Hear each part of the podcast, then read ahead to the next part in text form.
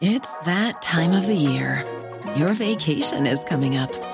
You can already hear the beach waves, feel the warm breeze, relax, and think about work.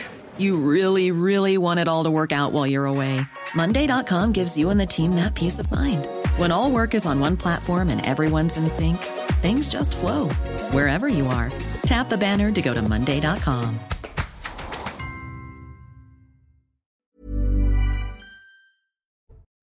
Bonsoir à tous et bonsoir à toutes. Bienvenue dans Punchline ce soir sur CNews. Euh, au menu ce soir, la France est-elle en déclin? Les Français sont pessimistes. On va le voir à travers un sondage CSA pour CNews. Peut-être y a-t-il tout de même des raisons d'espérer. On va essayer de les trouver avec nos invités ce soir. Peut-il régulariser les travailleurs sans papier? Le débat se poursuit après les annonces du gouvernement. Certains y voient un appel d'air pour l'immigration clandestine.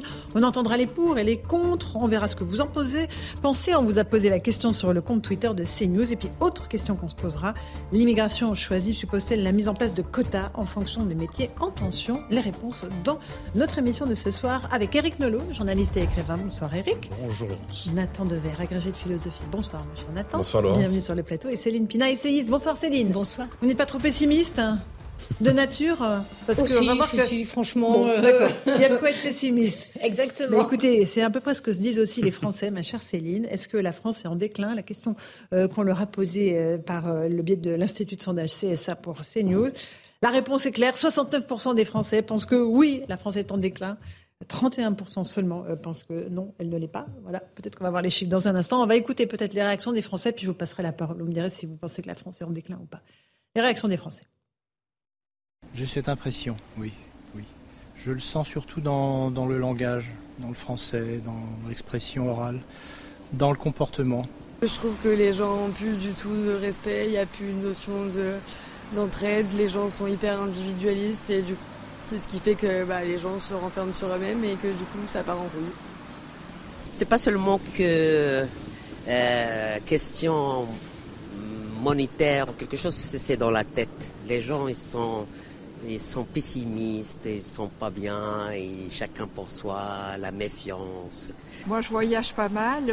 Je considère euh, que, ben, en France, on est encore euh, relativement bien lotis, oui.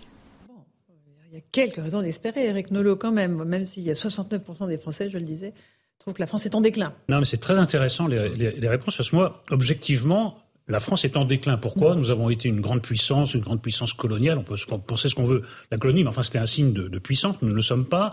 On a, grâce à De Gaulle, on a un peu vécu sur l'illusion que nous étions à nouveau dans le concert des grandes nations. Et puis là, maintenant, nous sommes une puissance moyenne. Alors ça ne veut pas dire qu'on compte pour rien, ça veut dire qu'on compte pour beaucoup moins. On a vu que nos instruments de puissance traditionnels, par exemple le nucléaire, étaient en mauvaise posture, bon, etc. Nous ne sommes plus une puissance militaire, même si nous sommes la, la- la- la plus grande puissance militaire de, de l'Union européenne. Mais c'est pas sur ça qu'insistent euh, les gens. Ils insistent sur les comportements individuels. Ils ont l'impression qu'il y a une dégringolade de certaines qualités. Alors, Atta a raison. Peut-être qu'on on- on idéalise un peu le, le- le passé, mais on- que certaines qualités françaises de courtoisie, de respect, de respect du langage aussi se sont perdues. Et on a un peu l'impression que c'est pas le déclin collectif qui les inquiète, qui les obsède, mais que c'est un déclin personnel, Personnel, un déclin des individus. Alors ça, c'est quand même beaucoup plus, euh, beaucoup plus inquiétant parce que pour réformer les, les individus, c'est quand même beaucoup plus difficile que de changer de politique pour essayer de retrouver euh, le rang d'un pays. Nathan Dever, c'est une question de philosophie. Ça. La France est-elle en déclin? Vous avez deux heures. Euh, la réalité, c'est que oui, les Français sont plutôt pessimistes. Oui, alors je pense qu'on aurait tort de situer ça uniquement à l'échelle de la France. En fait, à mon avis, c'est un sentiment qui habite tout l'Occident, l'Europe plus l'Amérique, et, et qui remonte au moins à la chute du mur de Berlin. C'est-à-dire qu'il y a eu ce moment d'ivresse où on a pensé un temps que c'était la fin de l'histoire, que le modèle de la démocratie libérale, représentative, occidentale, européenne et tout ce qu'il y avait derrière comme modèle culturel aussi était en train de s'imposer, qu'en face il n'y avait plus rien, il n'y avait plus de contre-modèle et que donc ça allait devenir planétaire. En gros, c'est Fukuyama, le dernier homme et la fin de l'histoire. Et en fait, ce qu'on a vu, c'est que ce modèle-là, c'est absolument pas imposé, qu'il y a des puissances civilisationnelles ou géopolitiques, des blocs comme ça qui sont aujourd'hui émergents et on peut plus dire que c'est l'Europe, ni la France, ni l'Allemagne, ni l'Angleterre et que nous, nous sommes en, en marasme en tout cas ou en, en situation de grisaille. Alors ensuite, les causes, ce qui est très intéressant dans votre micro-trottoir, c'est que chacun donne un facteur, un critère différent, Exactement. économique, linguistique, etc. Il me semble qu'il y en a un qui est majeur, qui est en fait qu'un grand pays, c'est un pays, vous savez, le général de Gaulle, quand Perfit lui dit mais qu'est-ce que vous entendez par grandeur? Il dit la grandeur c'est le fait de vouloir se dépasser. Mhm. Et ça, ça suppose le mythe. Ça suppose l'illusion. Et l'illusion est toujours fausse, c'est toujours un peu mensongère, mais c'est d'elle que se nourrit la vie, la vie nationale, la vie collective, la vie historique. Et c'est vrai, c'est aussi ce qui fait la beauté de la France contemporaine. C'est qu'on est un pays sans illusion. On est un des pays les moins religieux du monde, qui n'a plus d'illusion collective, qui n'a plus de grande transcendance, ni idéologique, ni religieuse, ni spirituelle. Et c'est ce qui fait notre grande singularité. Alors ensuite, il faut pas absolument pas jouer les prophètes, mais il me semble qu'il y a deux possibilités, il y a une vraie alternative. Ou bien cette absence d'illusion, elle nous emmène dans une sorte de suicide historique. Elle nous fait une sorte de hors-piste. Mhm. Ou bien, et c'est tout à fait possible aussi, que ça nous donne une sorte de grande lucidité et que ça nous permette ce que Heidegger appelle un autre commencement. Peut-être qu'on va inventer, là, dans notre grisaille collective, quelque chose, une autre manière de faire société, une autre manière de participer à l'histoire. J'aimerais croire à cette vision, enfin, à cet idéal que vous nous exposez, Nathan Devers. Céline Pina, vous, le déclin, la France, tout ça. En fait, euh, oui, je pense effectivement que l'Europe est en déclin. Ceci dit, l'Europe est en déclin euh, depuis quasiment 1914. Euh, quand on fait un petit peu d'histoire, on nous apprend tous que ce déclin, il date de, très longtemps et que nous vivons sur une illusion de puissance depuis pas mal de temps. Mais cette illusion, elle était quand même portée parce que on a quand même une transcendance extrêmement forte en France, qui est le culte de la raison. Et le culte de la raison, c'est aussi un culte de l'élévation qui fait qu'on demande à tout le monde pour devenir citoyen, que les gens soient nés dans le pays ou qu'ils viennent d'ailleurs, mhm. d'être capables d'oublier en fait ce qu'ils font, de dépasser leurs origines pour aller vers une dispute commune qui fait naître un projet commun. Et en fait, c'est ce cheminement-là qu'on a oublié, et pourtant, c'est ce cheminement-là qui faisait le creuset de la nation. Donc aujourd'hui, euh, ce qui fait qu'on se sent en déclin, c'est le sentiment qu'on n'est plus capable de faire nation et que finalement, la France mythique est devenue d'abord un territoire, et on se demande si aujourd'hui elle n'est pas en train de se transformer en simple carte. Et ça, pour n'importe quelle société, pour n'importe quel groupe humain, c'est insupportable parce que ça signifie qu'il perd la maîtrise de son mmh. destin. Et je pense que derrière la, grande crise euh, française, il y a ce sentiment qu'aujourd'hui la France n'a plus la maîtrise de son destin. On a essayé de lui dire ne vous inquiétez pas, parce que l'Europe, du coup, va mhm. vous redonner une prise sur le monde et l'Europe est en train d'échouer dans cette maîtrise du destin. Moi, j'essaie euh, d'imaginer notre débat euh, vu et entendu depuis l'étranger. Les mhm. étrangers vont nous dire Ah, vous êtes en déclin. Bon, vous avez le seul cinéma européen qui ait résisté à la, le rouleau compresseur américain. Vous avez le record du monde des prix Nobel de littérature. Certains sont très récents et même le dernier est français. Vous avez le plus grand réseau de librairies indépendantes mhm. d'Europe et sans doute du monde. Vous allez aux États-Unis, chaque fois que vous allez aux États-Unis, il y a un peu moins de librairies, ça devient une, rareté. Vous avez un rayonnement intellectuel qui, n'a pas grand-chose à envier à n'importe à part les États-Unis, parce que là, le, mm. soft power américain est, très très fort. Vous êtes le pays le plus visité du monde, la capitale de votre pays est la ville la plus visitée du monde. Est-ce qu'il n'y a pas non plus dans ce déclin une part très importante de sentiment mm. de déclin? On a l'impression quand même que la subjectivité emporte tout, et c'était très frappant dans, les propos, où on a l'impression que c'est sans rémission, personne ne dit oui mais en, déclin, mais c'est en déclin et on a l'impression qu'on est entré dans un destin de déclin comme nous avons eu au XVIIe siècle, un destin de grandeur. C'est très, c'est très frappant et un peu paradoxal. C'est très intéressant ce que vous avez dit parce que vous avez cité beaucoup d'art. Euh, mais pas l'architecture. Non. Et il me semble que l'architecture. est vraiment l'architecture. Oui, et il me semble que c'est un critère quand même très clair de la grandeur d'une nation, au moins depuis la Bible. Vous savez, cette idée dans Babel de toucher le ciel ou d'atteindre le ciel. Et c'est très intéressant de voir l'histoire, vous savez, des gratte-ciels. Initialement, les records étaient toujours battus en Europe. Et puis au début du XXe siècle, ça a été le grand tournant où ce sont les États-Unis qui se sont mis à construire les tours les plus hautes. Et ce qui est très intéressant, c'est qu'au tournant du XXe, XXIe, maintenant c'est plus du tout les États-Unis, c'est Singapour, c'est la Chine, c'est Dubaï, c'est les Émirats. Et donc il y a eu ce transfert-là aussi vers des nouvelles puissantes émergentes. Alors évidemment, je suis pas en train de dire que l'architecture c'est plus important que le livre, etc.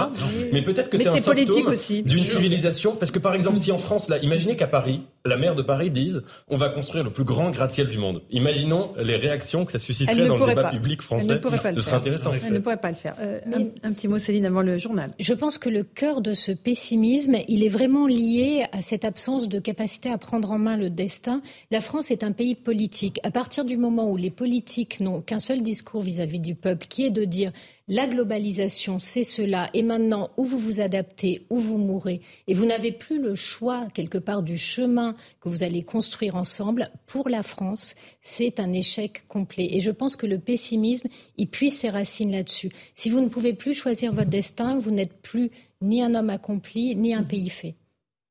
C'est un constat quand même assez sévère hein, qu'on dresse là tous les quatre euh, ce soir avec euh, bah, les Français qui sont assez lucides au fond. Bah, de l'intérieur, c'est toujours plus, plus sévère, mais il suffit de, prendre, de faire un pas de côté, c'est-à-dire d'aller dans un pays étranger et de voir. Bah, je ramène peut-être trop les choses à la culture. Il n'y a pas que la culture dans, dans, la vie, mais enfin, c'est très important en France, en tout cas. C'est un pays très culturel, très politique, mhm. et c'est sans doute le pays le plus politique du monde et le pays le plus littéraire du monde.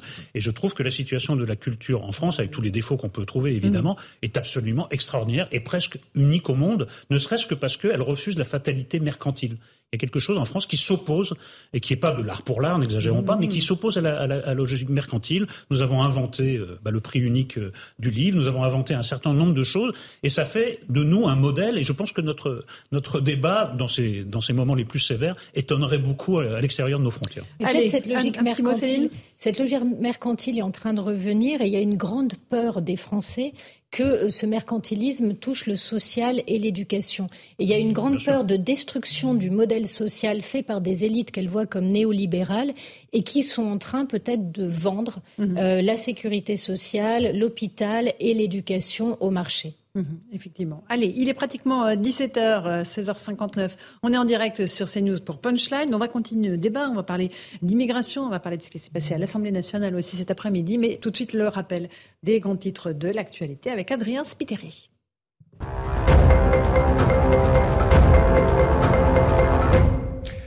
Le pape François appelle à ne pas violer les droits humains. Le souverain pontife est à Bahreïn pour une visite de quatre jours. Ce déplacement est en grande partie consacré au dialogue interreligieux. Pardon. Il se rend pour la première fois sur l'île du Golfe. Washington espère que le prochain gouvernement israélien continuera de respecter les groupes minoritaires. Dans le pays, Benjamin Netanyahou semble en mesure de retourner au pouvoir avec l'aide de l'extrême droite. Les Palestiniens craignent que le résultat n'entraîne davantage de violence. Un appel au respect des minorités également partagé par Londres ce jeudi. Interpellé par la NUPES sur Sainte-Soline, Olivier Véran répond. Le ministre de la Santé défend bec et ongle le projet de méga bassine. Il dénonce la présence de parlementaires dans la manifestation le week-end dernier où 61 gendarmes ont été blessés.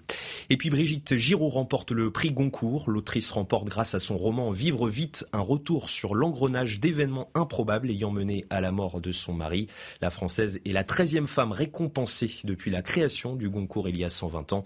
Le prix Renaudot a lui été attribué à Simon Liberati pour performance. Voilà, merci beaucoup Adrien Spiteri. Euh, coup de chapeau aux deux primés et coup de chapeau à Nathan Dever ici sur ce plateau qui était aussi dans euh, la compétition de Renaudot pour les liens artificiels. Un roman que nous continuons à vous euh, conseiller, chers amis téléspectateurs. Voilà mon cher Nathan, ce sera pour la prochaine fois. Oui, ou plus tard, ou, pas. Euh, mais si, pourquoi pas. Euh, en tout cas, euh, on va reprendre nos débats à propos de l'immigration. Vous savez qu'hier, le gouvernement a dévoilé les grandes lignes de son projet sur l'immigration, dont il a vanté l'équilibre entre le durcissement sur les expulsions et la main tendue aux, travailleurs immigrés. Est-ce que tout cette, toutes ces annonces ont pour but de créer des quotas d'immigrés? On va voir avec Florian Tardif le de fond de ce débat et je vous passe la parole dessus pour voir comment vous vous positionnez les uns les autres. C'est la question qui se pose aujourd'hui puisque la création de ces titres de séjour métiers sous tension ouvre la voie à ce que l'on appelle l'immigration choisie. Cet été, Gérald Darmanin s'était dit prêt à imaginer un système de quotas euh, pour les métiers ou secteurs en tension hôtellerie, agriculture, restauration, BTP, une position loin d'être partagée à l'époque par Elisabeth Borne, la première ministre, qui expliquait alors que cette proposition n'était pas, je cite, une solution. Dire qu'il faut faire venir des étrangers pour occuper des emplois dont les Français ne veulent pas, ce n'est pas ma conception. Phrase qu'il faut, vous l'avez compris, mettre au passé aujourd'hui, puisque c'est bien ce qui est proposé ici, c'est-à-dire instaurer une immigration choisie. D'ailleurs, c'est Emmanuel Macron lui-même qui avait soumis cette proposition dans sa lettre aux Français avant que celle-ci ne se perde au milieu des cahiers de doléances lors du grand débat national en matière d'immigration. Une fois nos obligations d'asile remplies, souhaitez-vous que nous puissions nous fixer des objectifs annuels définis par le Parlement? Une question posée aux Français à l'époque donc et qui devrait bientôt être abordée au Parlement lors du débat sur l'immigration qui sera organisé d'ici la fin de l'année. Merci beaucoup Florian Tardif pour ces explications. Eric Nolot, comment est-ce que vous voyez la double initiative du gouvernement, à la fois sur les expulsions, fermeté, on va arriver à 100% d'expulsion des, clandestins, et main tendue aux travailleurs? Je ne me rappelle pas qui avait pris comme euh, concept politique en même temps. Peut-être que ça vous, ah. peut-être ça vous revient. Le nom, j'ai sur le bout de la langue, mais ça va me revenir. Mais ça me fait un peu penser, ça me fait un peu penser à ça. Il faut ménager la, la chèvre et le chou. Bah, tout ça est un peu, c'est un peu étrange euh, parce que euh, en réalité, il n'y a pas d'autre immigration que, que choisie. C'est quand même, c'est quand même étrange. Une immigration subie, c'est une invasion. Mhm. Euh, en effet, nous avons le droit, comme tout pays, de choisir qui peut entrer chez nous et, qui, et qui peut y rester.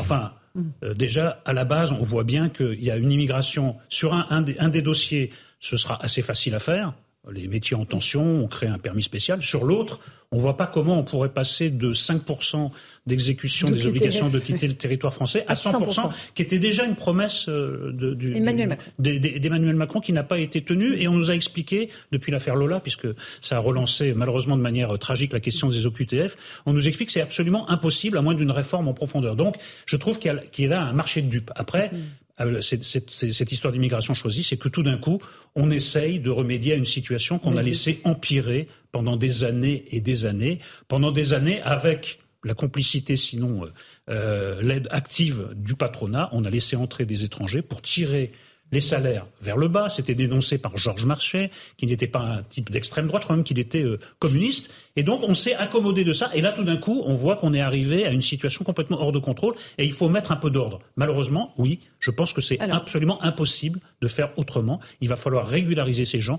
tout simplement parce que si on ne les régularise pas, ils n'occuperont pas ces emplois et des secteurs entiers vont s'effondrer, car les Français ne prendront pas ces métiers. Mais les Français ne prendront pas ces métiers. Et ça, de tout temps, les Français ont toujours préféré que ce soit les immigrés, les derniers arrivés, qui, qui, euh, qui soient destinés à ces tâches-là, les plus difficiles. Donc en fait, on, continue, euh, oui, bien sûr. un système ce que je vous dis, depuis 30 depuis, ou 40 ans. Depuis des années et même, et même des, des, des décennies. Mm. Mais il n'y a pas dans ce plan des mesures incitatives pour que mhm. des Français prennent ce genre d'emploi. On pourrait imaginer ça. J'ai l'impression qu'on prend acte de cette situation, qu'on dit, comme pour les expulsions des, des, gens sous une obligation de quitter le territoire français, il n'y a pas moyen d'eux, donc on laisse tomber et on bricole. Alors, Nathan Devers, sur la philosophie de ces mesures, à la fois sur les expulsions et sur le, travail. Alors écoutez, deux remarques. Premièrement, il me semble qu'il y a un prisme qui est très problématique, c'est que l'immigration, par principe, je vais dire une évidence, mais c'est un phénomène international. C'est partir d'un pays A pour aller vers un pays B. Quand on lit les propositions de M. Darmanin et M. Dussopt, ils le traitent comme un phénomène de politique intérieure. Mhm. Et or, on ne peut absolument pas traiter le phénomène de l'immigration si on n'estime pas qu'à la racine, il y a, premièrement, pourquoi des gens partent de leur pays Prenons l'exemple de l'Algérie. C'est pas pour me focaliser, mais mhm. c'est quand même un pays d'immigration important en France. Pourquoi les gens, pourquoi la jeunesse quitte massivement, enfin, en tout cas de manière importante, l'Algérie pour aller en France? C'est, euh, il y a, euh, ils l'ont fait savoir notamment pendant le mouvement du Irak, parce qu'ils estiment qu'en Algérie, mm. ils n'ont pas euh, des, des, des, suffisamment d'épanouissement professionnel qui leur est proposé. Et deuxièmement, évidemment, notamment sur les questions de reconduite à la frontière, etc., ça suppose de la négociation avec, par exemple, le pouvoir algérien. Ce qui n'est pas du tout abordé mm. dans les propositions de M. Dussopt et M. Darmanin. Ils en font un cas de politique intérieure. Ça, c'est premièrement une forme, je dirais, d'esbrouf mm. ou de, de manipulation. Deuxièmement, et c'est plus important, dans le débat public, souvent, il y a des débats un peu caricaturales. Est-ce qu'on est pour ou contre l'immigration? Ça veut rien dire. L'immigration est un phénomène qui existe. Ce qui compte, c'est le modèle d'immigration qu'on choisit, le paradigme.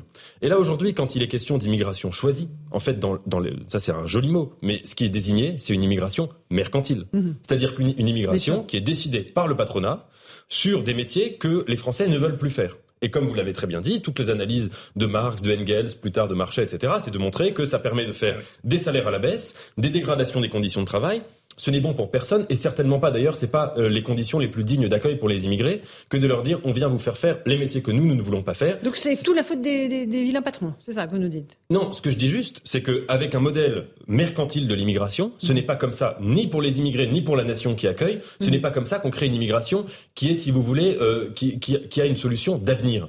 Et moi, ce que je trouve extrêmement contradictoire C'est premièrement ce modèle incroyablement mercantile avec les métiers en tension, qui est un euphémisme pour dire les métiers que les Français ne veulent pas faire.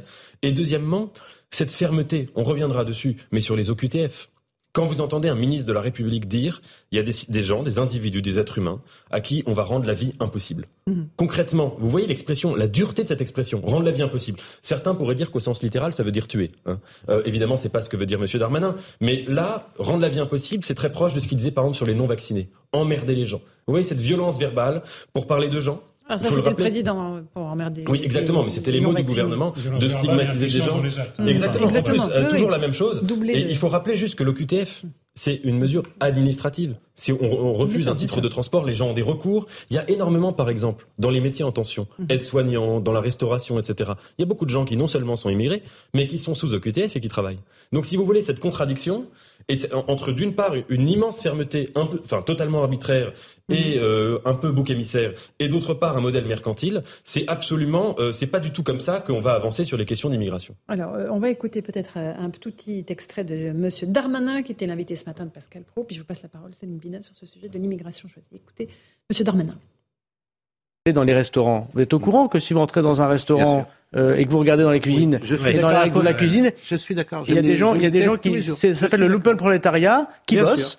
qui ne posent aucun problème d'ordre public, Exactement. qui élèvent leurs enfants comme ils le Vous peuvent, avez parfaitement raison. qui ont des, des fiches de salaire alors qu'ils payent des impôts, qui payent, qui payent des cotisations et qui n'ont pas leur protection sociale et qui sont exploités par des personnes. Alors moi, Oui. je vais vous dire, la position du gouvernement, d'un gouvernement républicain, c'est de dire on doit expulser les étrangers délinquants. Mm. Et là, vous avez parfaitement raison. Tant qu'il y en aura encore un sur le territoire national, vous aurez raison de demander au ministre de l'Intérieur qu'est-ce qu'il fait. On doit expulser l'étranger délinquant. Mais on doit aussi Mm. accepter que les gens qui travaillent sur notre sol depuis de nombreuses années, qui sont parfois embauchés par des patrons voyous, parce qu'ils ont embauché des sans-papiers sans jamais le dire, qui payent des cotisations, qui payent des- de, de l'impôt sans jamais toucher la protection sociale et qui ne posent aucun problème à la République, moi je suis, je suis. Alors, je- j'entends ce que vous dites, mais moi, je vais vous répondre à.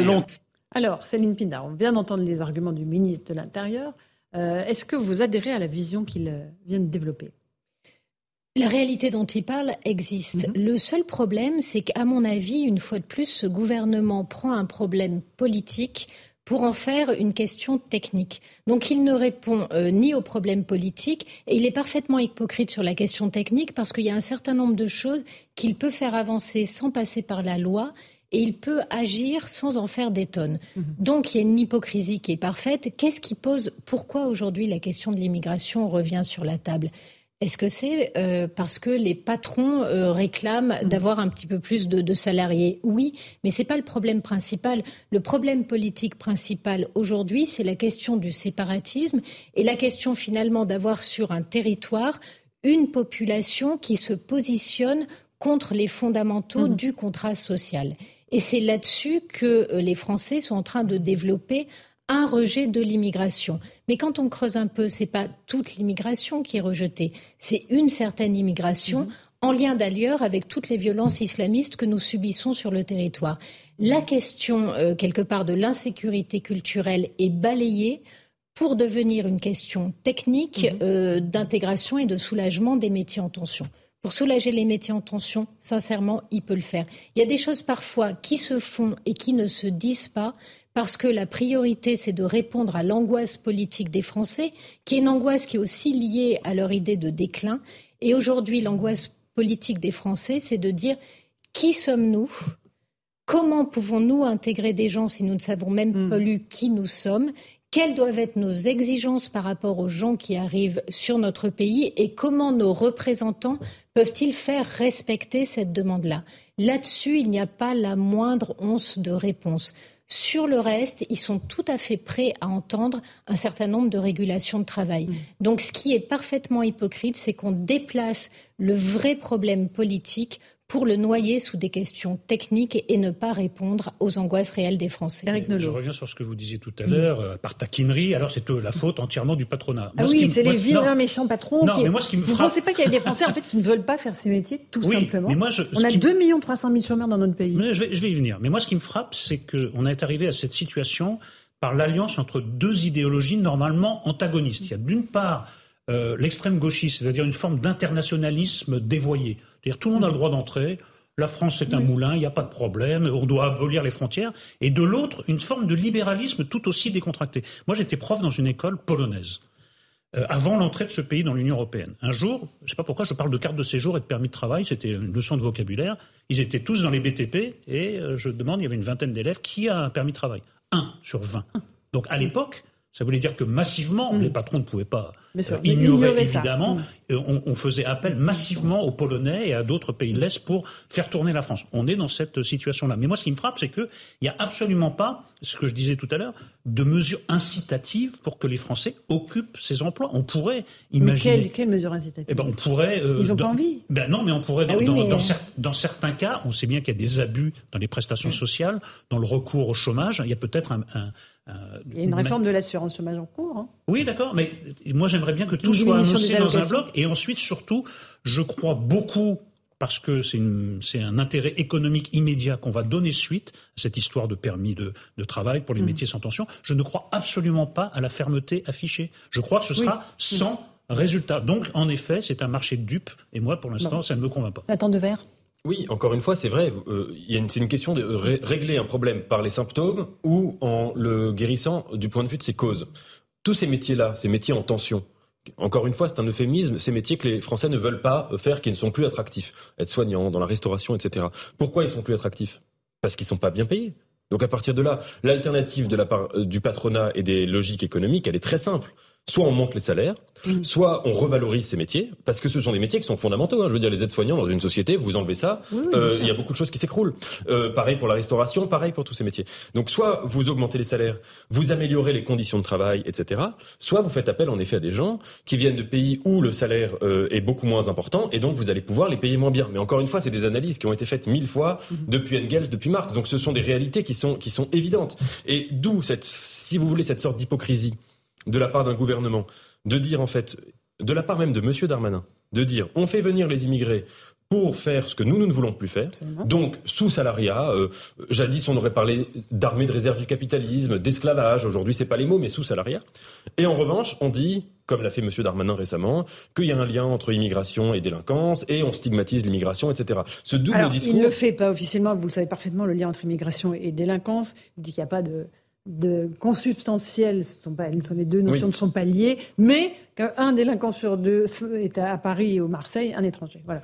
Bah, à, à l'image du en même temps, il a dit sur le sujet tout est n'importe quoi. C'est, déjà, ça suffit à disqualifier, non pas lui spécifiquement, mais ces gens-là qui disent de- d'une journée. Et enfin, pourquoi ils changent d'avis? C'est pas parce qu'ils changent d'avis, c'est parce qu'ils voient l'évolution de l'opinion. C'est juste, ce sont des gens comme des actionnaires qui, qui, qui, qui investissent en fonction de l'évolution d'une action. Ce sont exactement ça. Ils voient comment l'opinion évolue et ils se greffent à cela. Donc, quand vous avez quelqu'un, il a quand même plusieurs fois dit qu'il y avait un lien. Il l'a dit en- ensuite en précisant Oui. que c'est pas un lien consubstantiel, etc. entre immigration et délinquance. Il tient des discours qui sont quand même très très négatifs globalement sur l'immigration et il le sait très bien parce qu'il est très intelligent et très rusé. Et tout en faisant cela, il appelle une immigration quand c'est utile. Cette logique d'un paradigme mercantile de l'immigration, ce n'est pas ce qui fournit, c'est indigne et pour la nation qui accueille et pour les gens qui sont accueillis. Et puis alors, surtout, il pense en Pina. statique et jamais en dynamique. Autrement dit, quand vous voyez que 40%, que le chômage est à 40% à peu près dans les zones de relégation sociale. Autrement dit, dans des zones où la formation des gens est extrêmement basse.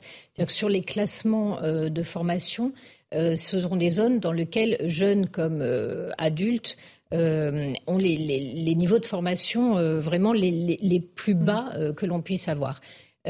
Finalement, les Français se disent, mais à quoi ça sert de faire entrer des immigrés qui, à la génération suivante, refuseront de toute façon de travailler de cette manière-là et on va donc se retrouver avec un réservoir de chômage qui va encore augmenter. La question aujourd'hui, je pense qu'elle se pose pas simplement sur les salaires, puisque notamment dans la restauration, on a vu que les salaires avaient pas mal progressé du fait justement de cette tension. Elle se pose aussi sur les conditions de travail et la capacité que l'on a quand on exerce cette fonction à avoir simplement une vie de famille possible.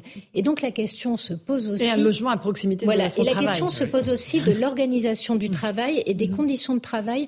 On a aujourd'hui, par exemple, on remarque que les gens sont de plus en plus loin. Le, le lien domicile-travail devient de plus en plus grand, surtout quand vous êtes en bas de l'échelle sociale. Et que prendre ces transports en commun, ces transports en commun devient un traumatisme.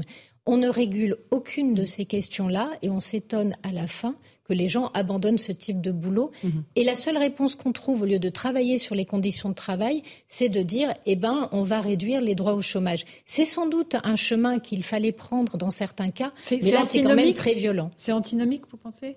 De dire Non, on va quand je- même essayer de faire attention euh, sur l'assurance chômage, à ce qu'il n'y ait pas d'abus, est-ce que Je Alors, pense qu'il n'y a pas de contrôle. On est une société qui se refuse de contrôler. On n'a pas de contrôle. On a vu dans les OQTF, par Mhm. exemple, quand on regarde ce qui se passe aux États-Unis, les États-Unis, quand vous rentrez aux États-Unis, au moment où vous devez partir, on vous recontacte en vous disant alors, vous êtes toujours là? Qu'est-ce qui se passe? Il y a un vrai contrôle des gens qui sont sur le pays, pas nous. Ah bah Euh, non, nous, on regarde même pas s'ils sont partis. euh, Et- sécurité sociale, on ne sait pas combien il y en a sur Oui, mais l'IMRR, on, on, on vérifie dit que- rien.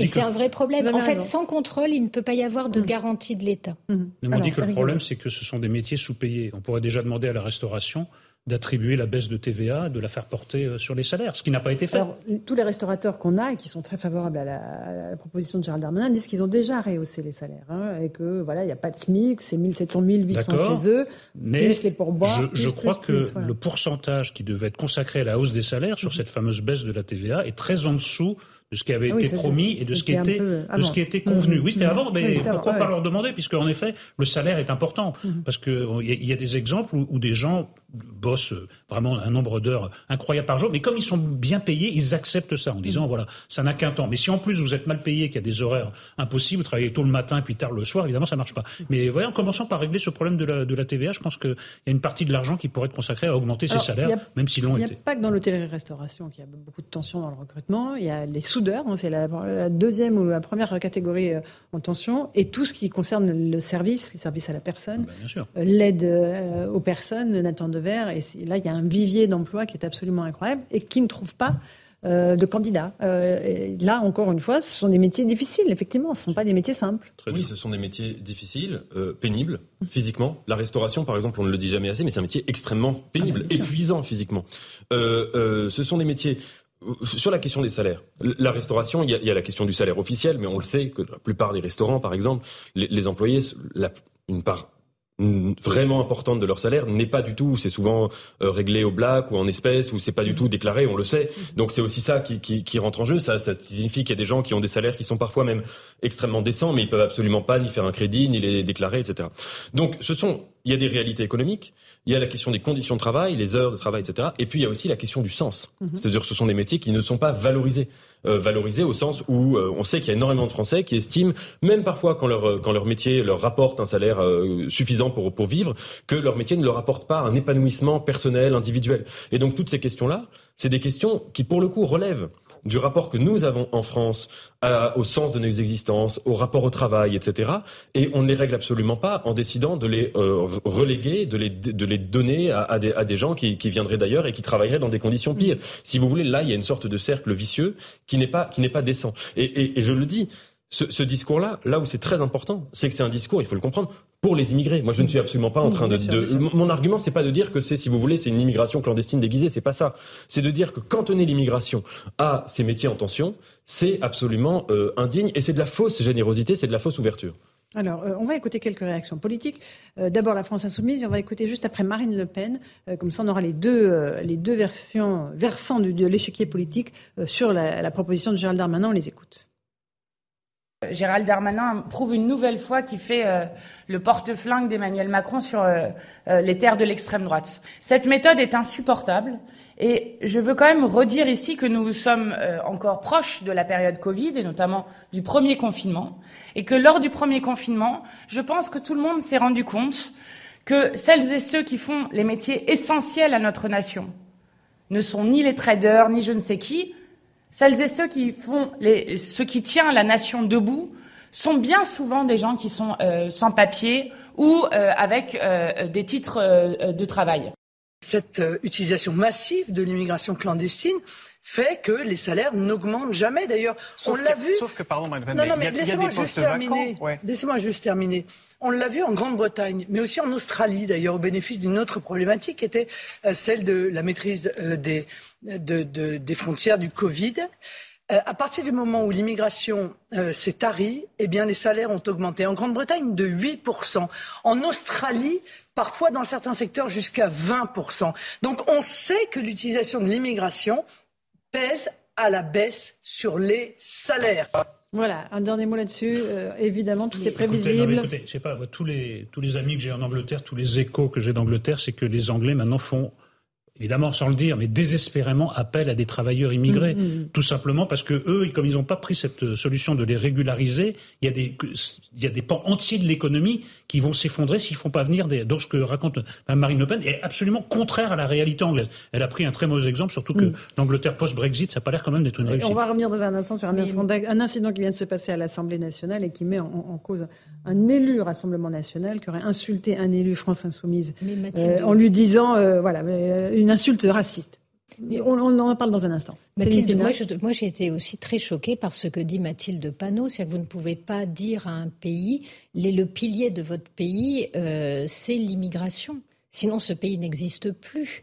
Je, je- il, y a, il y a un moment où le, le, le cuculapralinisme, où le besoin euh, de, de travestir la réalité a des limites. Et, et c'est une des sources de tension qu'on a aujourd'hui. C'est aussi ces discours parfaitement idiots qui finissent par opposer les populations à l'intérieur d'un même territoire. Dire on a besoin de l'immigration, c'est une réalité et ça s'argumente. Dire ce qui fait tenir notre pays, euh, ce sont euh, les immigrés et ceux surtout du bas de l'échelle, euh, c'est hérisser tout le monde et finir par mettre euh, en danger ou en tout cas euh, euh, par porter un mauvais regard sur ces gens qui pourtant sont tout à fait légitimes à être là. Allez, on va faire une toute petite pause. On se retrouve dans un instant dans Punchline sur CNews. On va revenir sur cet incident extrêmement rare à, l'Assemblée, puisque la séance a été interrompue par la présidente euh, Yael Braun-Pivet. Un député RN aurait lancé une insulte raciste en direction d'un élu France Insoumise qui s'appelle Monsieur Bilongo. Euh, qui est ici à l'antenne. Euh, L'insulte refusée qu'il retourne en Afrique. Euh, il y a une grosse réaction évidemment de la part de la France Insoumise et d'Elisabeth Borne. On fait le point avec notre envoyé spécial dans un instant, Gauthier Lebret, qui est à l'Assemblée et qui a suivi tout cela dans le détail. A tout de suite dans Punchline sur CNews. 17h30, on se retrouve en direct dans Punchline sur CNews. Tout de suite le rappel des titres de l'actualité avec Adrien Spiteri.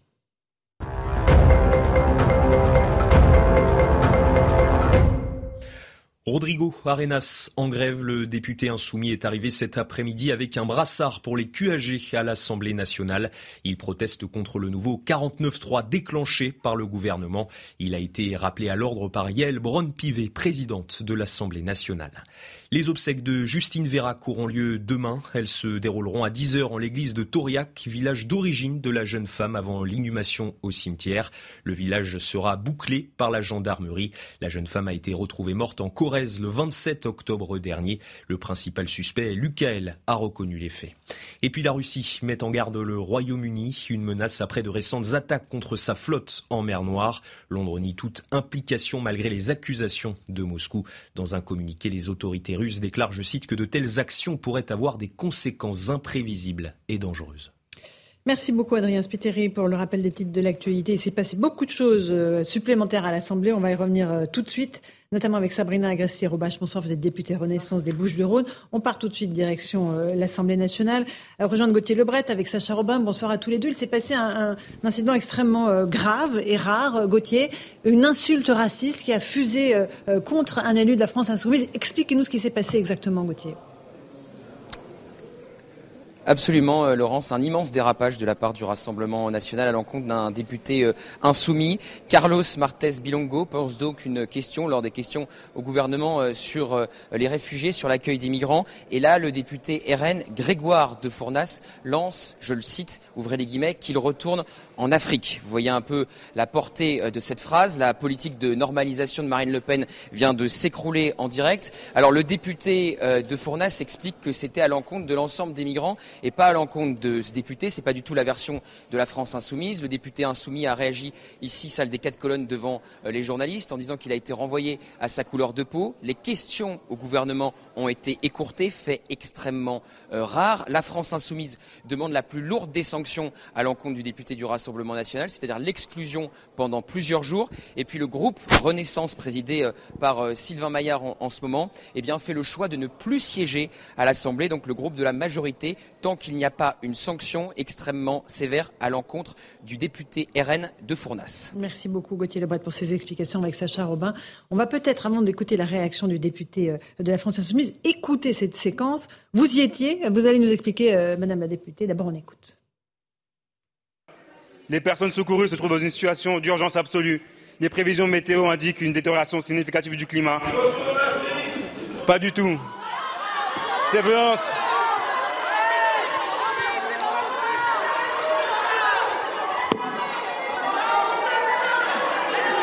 Quel... Quel est le député qui vient de prononcer cette phrase? Pardon? Mais.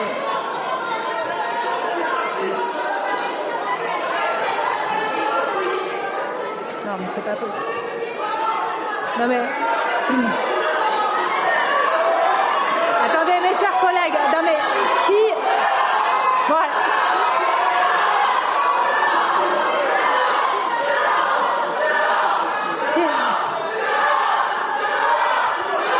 Je fais une suspension de séance de 5 minutes. Voilà pour la suspension de séance de 5 minutes de la présidente de l'Assemblée nationale qui essaie de localiser l'endroit d'où vient euh, l'insulte raciste. Euh, vous permettez qu'on écoute d'abord le député Insoumise euh, qui s'est senti évidemment insulté. On va voir ce que le Rassemblement national dit de son côté. Ils n'ont pas du tout la même version. Mais d'abord, on écoute M. Bilongo. Aujourd'hui, on m'a renvoyé à ma couleur de peau. Je suis né en France, je suis député français et je ne pensais pas aujourd'hui qu'à l'Assemblée nationale, j'allais me faire insulter. On m'a insulté moi et toutes les personnes qui sont en France, ils ont cette couleur de peau. Et c'est tellement triste d'arriver à, être en, novembre. depuis quatre mois, nous siégeons ici et on voit la vraie face du Rassemblement national. C'est honteux, c'est complètement honteux d'être envoyé à cette couleur de peau aujourd'hui.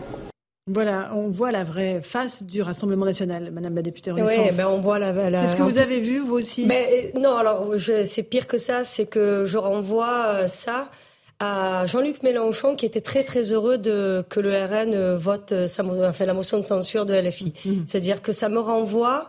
Alors moi je suis maman d'une enfant métisse, donc euh, du coup je, je, suis percutée. alors qu'ils aient dit ils ou ils. Alors voilà, ce que eux disent, on parlait des migrants et ils disent non mais qu'on parle des migrants, en Afrique, de, de, de, notre collègue. Mm. Je vais vous dire, c'est pareil. Je, c'est, c'est, je n'imaginais pas en mm-hmm. étant élu qu'un jour on pouvait dire un truc pareil à, l'Assemblée nationale je renvoie, alors je renvoie euh, LFI qui était très heureux d'avoir le RN hein, qui, euh, qui vote avec eux. Ils disent oh, il manque que 50 voix. Donc euh, c'est bien parce que maintenant ils vont pouvoir expérimenter par par eux-mêmes ce que ce qu'est le RN. et, et encore une fois. Ça veut dire que le combat contre le racisme n'est pas, enfin, on n'a pas, on n'a pas gagné. Et vous savez, moi, je vois dans cette assemblée, on peut essayer. Vous savez, vous pouvez vous repeindre en ce que vous voulez le fond euh, reste quand même euh, Donc du vous pensez qu'évidemment, alors là il s'agit du député Grégoire de Fournas, de national, qui dit je ne présenterai pas mes excuses parce que je ne visais pas ce député, mais les bateaux de migrants qu'il retourne. Mais encore une fois, vous achetez pas la version Non, je, non, mais alors je vais vous dire, non, non, mais probablement qu'il a dit ou l'un ou l'autre. Mm-hmm. Moi, mon débat, il est même plus là. C'est, on peut pas dire même de migrants qui arrivent euh, sur euh, qui, qui, arrivent de manière d'accord illégale mm. mais qui risquent de se noyer en Méditerranée qui risquent de se noyer dans, se noyer dans la Manche dire qu'ils retournent en Afrique mais enfin dire, on est chez on est vraiment chez les fous. Moi honnêtement là je suis très euh, euh pour le coup percutée et Dieu sait si j'ai un seuil de tolérance assez assez haut. Donc non non qu'il l'ait dit pour Ils ou qu'il l'ait dit pour notre collègue c'est euh, c'est euh, c'est inadmissible. Alors euh, Eric Nolot,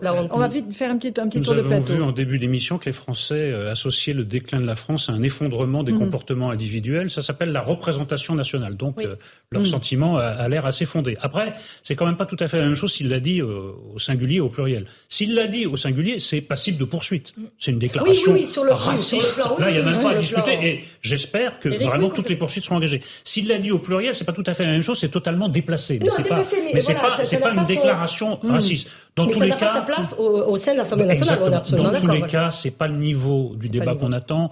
Je suis désolé de vous le dire, vous, vous les représentez tous. Le spectacle qu'offre l'Assemblée nationale depuis quelque temps est absolument navrant. vous nous représentez, c'est un vous collectif, hein, je ne sais pas vous que j'incrimine, mais vous nous représentez, il y a des incidents tous plus navrants les uns que les autres, on se croit tantôt au bistrot, tantôt dans un, dans un stade de foot. Écoutez, franchement, il faudrait quand même que tout le monde se ressaisisse un peu. Le, le, le pays va mal. Il faudrait que sa représentation nationale donne l'exemple d'un peu plus de dignité tout de même, parce que là, ce, à quoi on assiste, c'est indigne. Madame la députée, pas encore pris la parole dans l'hémicycle parce que j'ai pas encore euh, euh, eu le, le, le, truc de me dire j'ai envie de parler. Non, c'est vrai, je reconnais que c'est euh, compliqué. Je vais vous dire, dans un stade de foot où euh, au bistrot, parfois, moi, ça m'arrive d'avoir des discussions beaucoup plus intéressantes que ce que j'entends au sein de Est-ce que vous allez faire comme vos collègues du groupe Renaissance, vous ne siégerez pas tant que le député Rassemblement National n'aura pas une sanction lourde, notamment une exclusion Oui, oui, oui. Je pense que là, là, je pense qu'on a franchi. Vous avez raison. S'il a adressé à notre collègue, ça, c'est une sanction. Euh, on est d'accord de l'Assemblée. Et s'il a dit ils, oui, effectivement. Mais à un moment donné, non. Je pense que ce genre de propos, enfin, on peut pas laisser passer. C'est-à-dire, vous savez, on dit plus jamais ça, mais là, pour le coup, mm. Je pense que ce n'est pas digne de, du pays, c'est-à-dire de la France, de ce que nous on mm. incarne, de ce que nous on représente, mais nous dans notre globalité, pas mm. nous euh, les Renaissances. Nathan Devers, euh, sur cette insulte qui a fusé. Oui, alors d'abord dire mon soutien au, député Bilongo, euh, premièrement. Deuxièmement, noter que bon, cette, cette parole inacceptable, que ce soit au singulier ou au pluriel, parce que quand c'est au pluriel, il faut juste noter que cette, cette question qui était posée sur, les, sur les migrants, c'était une question qui pointait le fait qu'en traversant la Méditerranée, il y en a de, beaucoup qui meurent, qui sont exposés à des, à des dangers physiques réel. Donc c'était pas, si vous voulez, dans le cadre d'un débat abstrait sur mmh. l'immigration. C'était dans le cadre d'une phrase très mmh. concrète sur le fait qu'il y a des migrants qui se noient dans la mer. Et donc dire mmh. qu'ils retournent en Afrique dans, dans, ce contexte-là, que ce soit au singulier ou au pluriel, ça, ça, sur ce plan-là, il me semble que ça, que ça ne change euh, presque rien ou rien. Et euh, bon, euh, évidemment, euh, ça rentre en contradiction avec toute la communication du Rassemblement national qui, qui, qui dit qu'il y a un parti qui, qui, ne pose plus du tout ce genre de problème. Ça n'avait même pas besoin de le, de le soulever. J'aimerais juste revenir sur ce que vous disiez, où vous souleviez le fait que Jean-Luc Mélenchon s'était réjoui du fait que les députés RN avaient, avaient voté la mention de censure. moi, je ne rentrerai pas dans ces récupérations politiciennes. Non, parce que, on va juste écouter le député Rassemblement national qui s'explique. On l'écoute. Il est en direct depuis l'Assemblée nationale sa réaction. Bien, d'abord je voudrais préciser une chose. Quand j'ai dit qu'il retourne en Afrique, je ne parlais pas du député qui est en train de poser la question, je parlais du bateau passeur de migrants. Voilà, que les choses soient très claires. Nous sommes en face d'une manipulation de la France insoumise qui cherche à dénaturer mes propos pour me faire tenir des propos dégueulasses vis-à-vis d'un collègue député, député français de la nation, qui a la même légitimité que moi à siéger dans ces bancs. Voilà.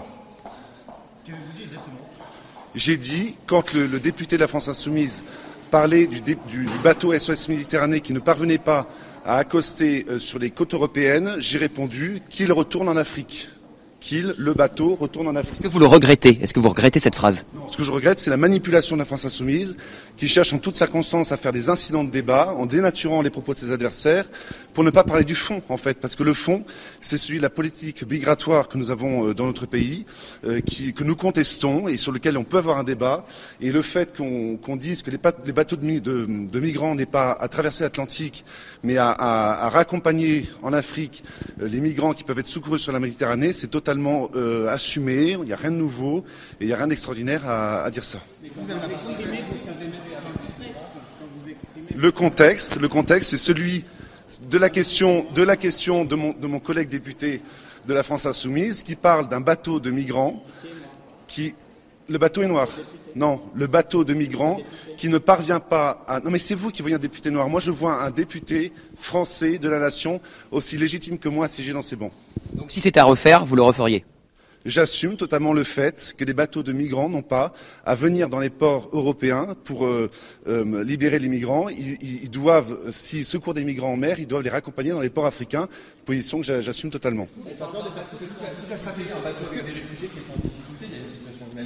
Il y a une situation humanitaire qui est préoccupante. C'est pour ça que je rappelle notre position qui a toujours été la même depuis des années, celle, celle de dire que quand vous avez des migrants qui sont secourus en mer, ils doivent être accompagnés vers les ports de départ qui sont les ports africains. Est-ce que vous n'avez pas peur de faire sauter toute la stratégie de respectabilité, de, diabolisation du parti? Merci. Bah, écoutez, on verra avec le bureau. Moi, j'espère quand même que les, la, la, raison reviendra, qu'on reprendra un peu son calme et qu'on reviendra sur le fond de mes propos, qui sont encore une fois euh, parfaitement légitimes dans le débat politique que nous avons aujourd'hui. Merci à tous. Voilà. Merci. Voilà donc euh, pour cette intervention du député Grégoire de Fournas. Céline Pina, on l'a entendu. Il dit Je ne parlais pas du député, je parlais des bateaux de migrants, de passeurs de migrants. Il assume, il ne regrette rien, euh, même pas d'avoir blessé son collègue, dont il dit, et il faut vraiment le lui reconnaître, c'est un Français comme moi, un député comme moi. Je ne vois pas un député noir, je vois un député français. Bah, euh, tant mieux qu'il ait dit ça, c'est quand même la, moindre des choses. Ce qu'on peut attendre d'un représentant euh, du peuple, c'est que quand il siège, euh, il ait le contrôle de sa propre parole. Or là, malgré tout, ça reste un dérapage. Mmh. La moindre des choses, et l'intelligence veut que quand on lance une parole, on se soucie de l'effet qu'elle peut euh, avoir. Et de fait, il y avait quelque chose d'extrêmement ambigu dans cette phrase. Mmh. Donc lever l'ambiguïté après ne peut se faire qu'au détriment de celui qui la lève, puisqu'il l'a lui-même installée. Donc là-dessus, il y a quand même, euh, franchement, on peut vraiment lui faire un certain nombre de reproches. Après, euh, que euh, le groupe LFI euh, en fasse toute une histoire, ils sont les plus mal placés pour le faire, tout simplement. Parce que si aujourd'hui euh, le racisme, mais le racisme le plus primaire, celui qui lie euh, la couleur de la peau à des caractéristiques et à des comportements, s'il aujourd'hui il revient en puissance dans notre pays, c'est aussi à cause de mhm. l'extrême gauche, une extrême gauche qui euh, a une lecture raciale des rapports sociaux, qui divise les groupes en oppresseurs et opprimés, qui fait des blancs des, des oppresseurs liés à leur couleur de peau et des Noirs des opprimés liés à leur couleur de peau. Et on a un nouvel antiracisme qui a oublié tous les objectifs d'égalité entre les hommes à raison du partage de la même condition humaine.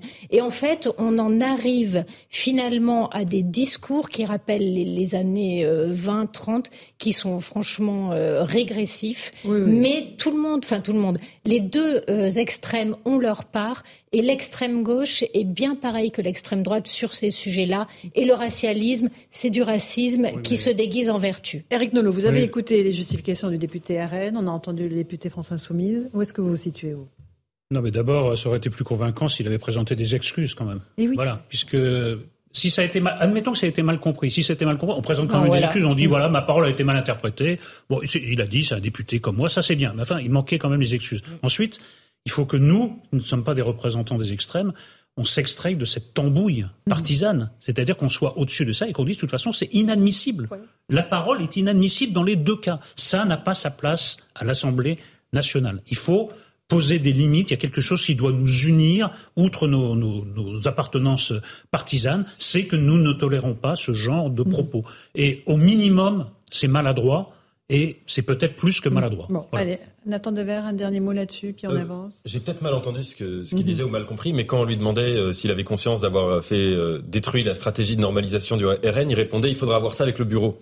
Donc c'est une manière de dire qu'il a conscience qu'il y a un problème potentiel. Ah, il me semble que tout est dit là-dessus. Et, et, juste je revenais sur, sur, sur, ce que je disais tout à l'heure, c'est que quand vous disiez sur le, le, le RN qui avait voté la motion de censure, on pourrait vous faire le reproche absolument exactement le même que la majorité. On sait très bien comment euh, ont été désignés les, les, les vice-présidents à l'Assemblée nationale avec l'aide de la majorité présidentielle. Donc je trouve ça un peu déplacé de, de, de, de prendre ce jeu-là. Ou le fait qu'il y a beaucoup de gens dans la majorité, on parlait tout à l'heure de M. Mm. Darmanin, qui reprennent des éléments de langage qui viennent du Rassemblement national ou du Parti Reconquête. Donc je pense que ce, ce, ce genre de... de... C'est bizarre quand même. Ah bah si, oui, mais d'accord, mais alors euh, c'est quoi euh, Le bah, RN ou, ou chez Zemmour, on a le monopole. Si on veut parler d'immigration, on n'a pas le droit. Moi, je suis une enfant d'immigrés. Et il y a des choses que je, mhm. sais pas que je reprends. Vous savez, mal nommer les choses. C'est disait. Mhm. C'est rajouter du mal au monde, je le dis tout le temps. À un moment donné, il faut aussi arrêter, et je pense qu'il y a une responsabilité là, justement, mhm. de, ceux qui réfléchissent sur les sujets, de dire, oh, il faut pas reprendre les vocables du RN ou les vocables de Zemmour. C'est parce qu'on n'a pas fait ça pendant 30 ans. Pendant 30 ans, on a dit, on parle pas avec le RN, on parle pas avec Zemmour récemment, parce que ce sont, j'ai tout entendu, ce sont des fachos, ce sont des racistes, et à force de faire ça, et à force de faire ça, on se retrouve, nous, avec 89 députés RN. Moi, j'ai battu une RN sur ma circonscription. Donc, à un moment donné, qu'est-ce que vous disent les gens? Je l'ai écrit dans mon livre. Je l'ai écrit. Les électeurs du RN ne sont pas nos ennemis. Mais parce qu'à un moment donné, à force de dire non, on peut pas utiliser ce mot, non, on peut pas dire ça, ça c'est pas entendable. Je vous dis que c'est comme ça qu'on s'est planté. Donc ça, non, non. vous faites ce que vous voulez, vous êtes libre. Mais, mais quand vous reprenez, quand il y a des gens dans la majorité qui reprennent par exemple le mot ensauvagement, n'importe quel observateur du débat public remarquera que le mot ensauvagement a été introduit dans le débat public par l'extrême droite, que ce soit des gens du RN, que ce soit des gens du Reconquête, ça, a été introduit par l'extrême droite. Quand vous le reprenez, vous êtes libre de le faire, vous avez le droit de le faire. Mais dans ce cas-là, ne faites pas. Non, Chevènement avait dit sauvagement. Non, sauvageon, c'est un terme botanique qui désigne, vous savez très bien, les arbres mal dressés, etc. Et quand vous reprenez ça dire. C'est pas ça qu'il Et attendez, je finis ma phrase. Je finis juste ma phrase. Quand vous reprenez ce mot, vous avez le droit de le faire, vous faites ce que vous voulez. Mais dans ce cas-là, ne venez pas reprocher à d'autres mouvements politiques de euh, d'être en collusion avec avec le Rassemblement national, parce que là, sinon, c'est il y a une forme de, de deux poids deux mesures. Le fond de ma pensée, le fond de ma pensée, c'est quand on a quelqu'un comme Jean-Luc Mélenchon qui se réjouit, lui, et vous venez de le dire, ceux qui étaient censés justement défendre euh, euh tout, alors euh, pas de racisme, mon Dieu, on n'est pas des racistes. Vous, vous avez raison, ils ont réintroduit la notion de race. Moi, je suis française. Moi, voilà. Non, non, mais voilà. Mais c'est vous, oui, c'est pas moi qui l'a dit, inadmissible. Ne parle pas de LFI, c'est inadmissible.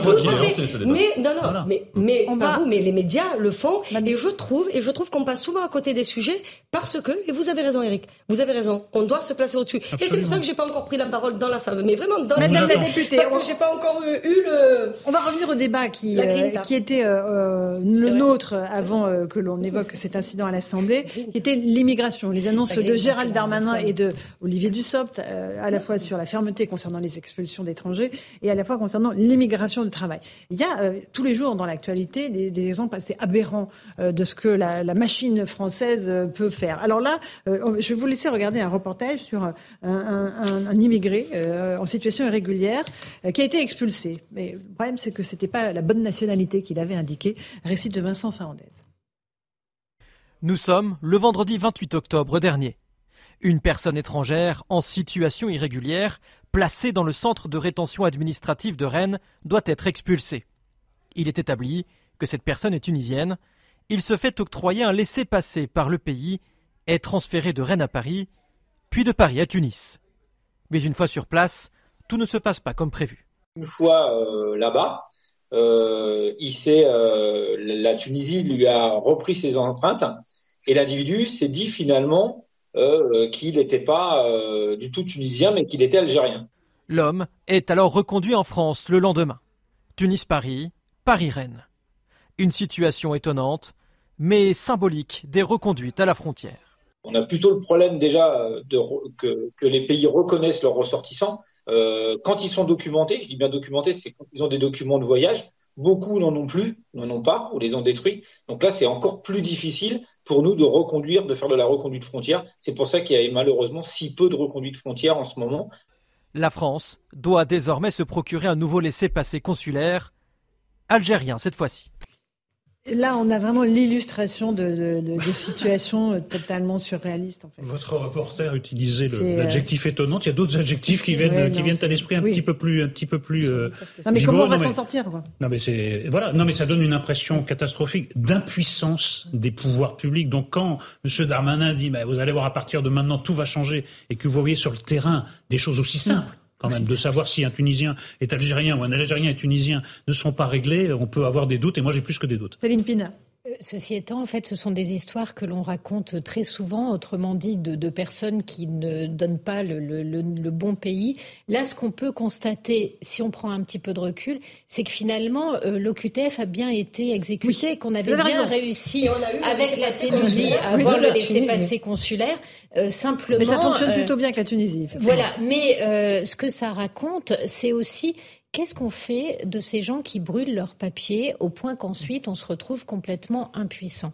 Dans ces cas-là, vous avez deux solutions. La première solution, c'est celle qui est mise en œuvre aujourd'hui, qui est de dire bah, on peut rien faire, euh, bon, laissons-les dans la nature. Le problème, c'est que l'autre solution, c'est construire des camps de migrants. Or, aujourd'hui, qui assumerait politiquement mm-hmm. l'édification de ce type de camp?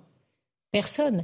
Donc on se retrouve dans une situation où la lâcheté politique et la difficulté à faire face à ce type de manipulation amène à une impuissance totale qui emmène ensuite à un rejet global de l'immigration alors qu'on a vu ces problématiques sont un peu plus complexes que celles que l'on vient de nous, de nous exposer. Madame la députée. Non, je, il faut Voyez bien, quelque part. Il faut bien démarrer quelque part. Je, j'ai fait le voyage en Algérie avec le président de la République. Évidemment que c'est les laisser passer consulaires. Mhm. Si l'Algérie ne les délivre pas, euh, comme je disais, on va pas passer au-dessus de la mer et les jeter dans la mer. Je dirais, à un moment donné, il y a des réalités tout à fait. C'est de la diplomatie, c'est euh, un dialogue à reprendre avec l'Algérie. Il y a des contreparties, un rapport de force qu'on doit, qu'on doit, qu'on devrait être capable de gagner. Et je le dis, c'est complètement assumé.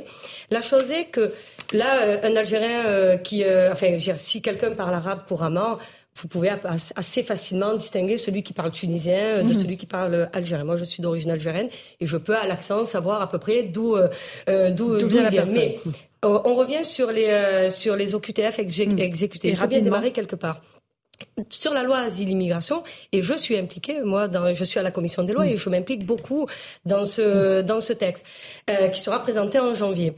À un moment donné, vous avez raison, c'est aussi l'image de l'immigration qu'il va falloir changer, mais on ne pourra pas le faire s'il n'y a pas de relations diplomatiques. Et si on ne remporte pas ce, ce mm. rapport de force avec les pays qui doivent reprendre leurs ressortissants, dont la France ne veut pas, mais pas parce qu'on les veut pas, parce qu'on les aime pas, parce qu'ils se sont mal comportés. Bon, mon père est arrivé en 67 en France, il a construit tous les métros de Marseille, et c'est, il est arrivé, euh, il a construit, euh, il a installé sa famille.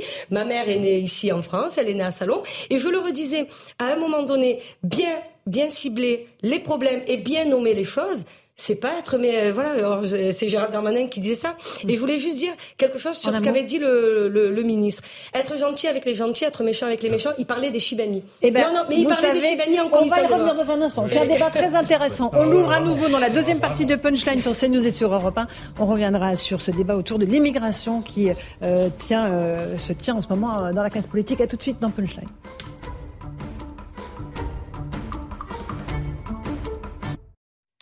Bonsoir à tous et bonsoir à toutes. Bienvenue dans Punchline ce soir sur CNews et sur Europe 1. Le débat sur la régularisation des travailleurs sans papier bat son plein après les annonces du gouvernement. Êtes-vous pour ou contre cette mesure qui est censée permettre aider les métiers en tension qui n'arrivent pas à recruter, notamment dans l'hôtellerie-restauration ou encore dans les aides à domicile? On verra votre réponse. On reviendra sur cet incident qui a opposé cet après-midi à l'Assemblée le Rassemblement national à la France insoumise. Et puis, dans un tout autre registre, on reviendra sur ce phénomène inquiétant, celui de l'augmentation des dérives sectaires en France. Une explosion de 33% l'an dernier. En cause les gourous qui pullulent sur Internet et qui font parfois arrêter des traitements lourds à des patients sous emprise. La secrétaire d'État en charge de la citoyenneté, Sonia Baquès, sera notre invitée. Elle, qui a été embrigadée enfant dans l'église de la scientologie, dénonce euh, ces faits et se bat depuis contre ces manipulateurs professionnels. Voilà pour ce que nous allons évoquer ce soir. Ce sera juste après le rappel des grands titres de l'actualité.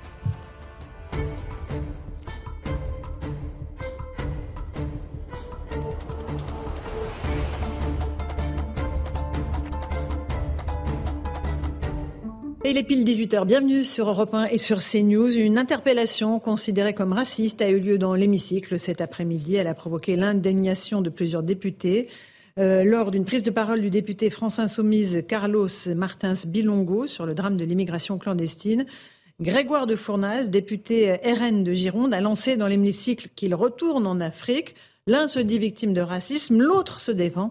Je vous propose d'écouter les deux députés. Aujourd'hui, on m'a renvoyé à ma couleur de peau.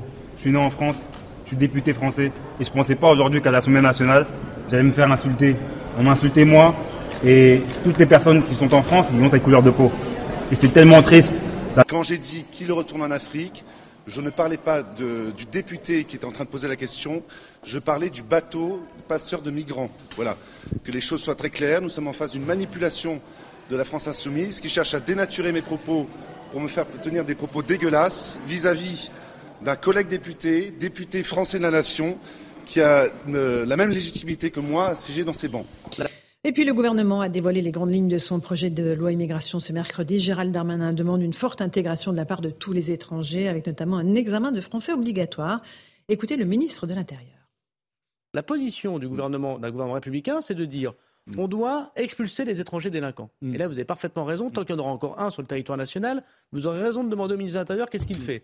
On doit expulser l'étranger délinquant. Mais on doit aussi accepter que les gens qui travaillent sur notre sol depuis de nombreuses années, qui sont parfois embauchés par des patrons voyous, parce qu'ils ont embauché des sans-papiers sans jamais le dire, qui payent des cotisations, qui payent de l'impôt sans jamais toucher la protection sociale et qui ne posent aucun problème à la République, voilà pour Gérald de Matin. Euh, Gérald Darmanin, ce matin euh, chez Pascal Pro sur CNews. Grosse frayeur en Haute-Saône, l'armée annonce le crash d'un avion de chasse de type Mirage. Euh, il a eu lieu dans la région de Luxeuil-les-Bains. Le pilote a pu s'éjecter. il est indemne. L'accident s'est déroulé à 5 km d'une voie très fréquentée.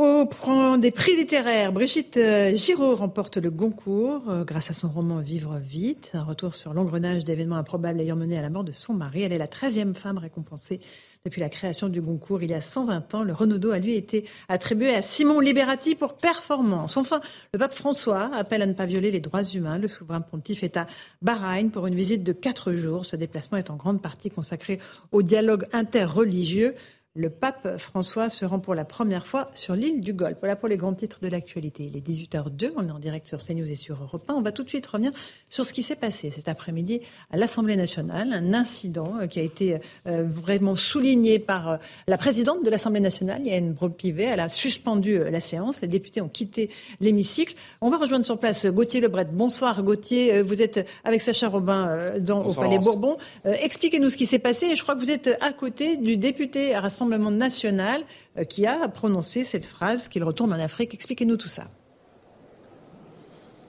Effectivement, c'est euh, le député euh, insoumis Carlos Martens Bilongo qui posait une question lors des questions au gouvernement sur eh bien l'accueil des réfugiés, l'accueil des migrants, sur SOS Méditerranée. Vous savez, qui porte secours aux migrants qui traversent la Méditerranée. Et là, le député RN de Fournas a crié dans l'hémicycle qu'il retourne en Afrique. Ce député, il est juste à côté de moi. Monsieur le député, j'ai une question. Est-ce que vous regrettez cette phrase? Alors, je voudrais préciser une nouvelle fois que quand je dis qu'il retourne en Afrique, c'est suite à l'intervention de mon collègue député euh, euh, qui parle du bateau SOS Méditerranée.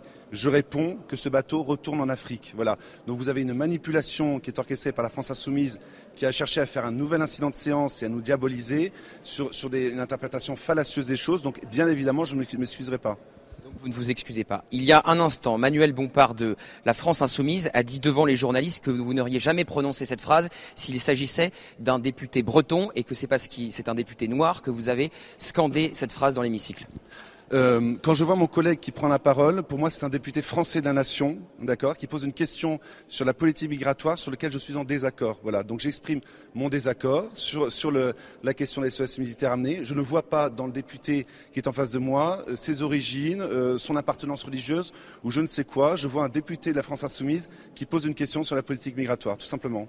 Toute la stratégie de Marine Le Pen ces derniers mois, ça a été une stratégie de normalisation, surtout ne pas faire de vagues. Est-ce que vous vous rendez compte aujourd'hui que pour les 88 autres députés sûrement, pour Marine Le Pen elle-même, vous venez de mettre un sérieux coup à sa stratégie de normalisation? Non, je, vois une nouvelle fois que la France insoumise est capable du pire, c'est-à-dire de m'accuser de propos dégueulasses, en essayant de monter euh, une polémique de toutes pièces, qui encore une fois ne correspond pas à ce que j'ai dit. Voilà, que M. Bompard aille voir le procès verbal de la séance, qui précise bien que je dis qu'il retourne en Afrique à la suite des propos de mon, de, mon collègue qui parle du bateau SOS Méditerranée, tout simplement. Est-ce que vous le referiez?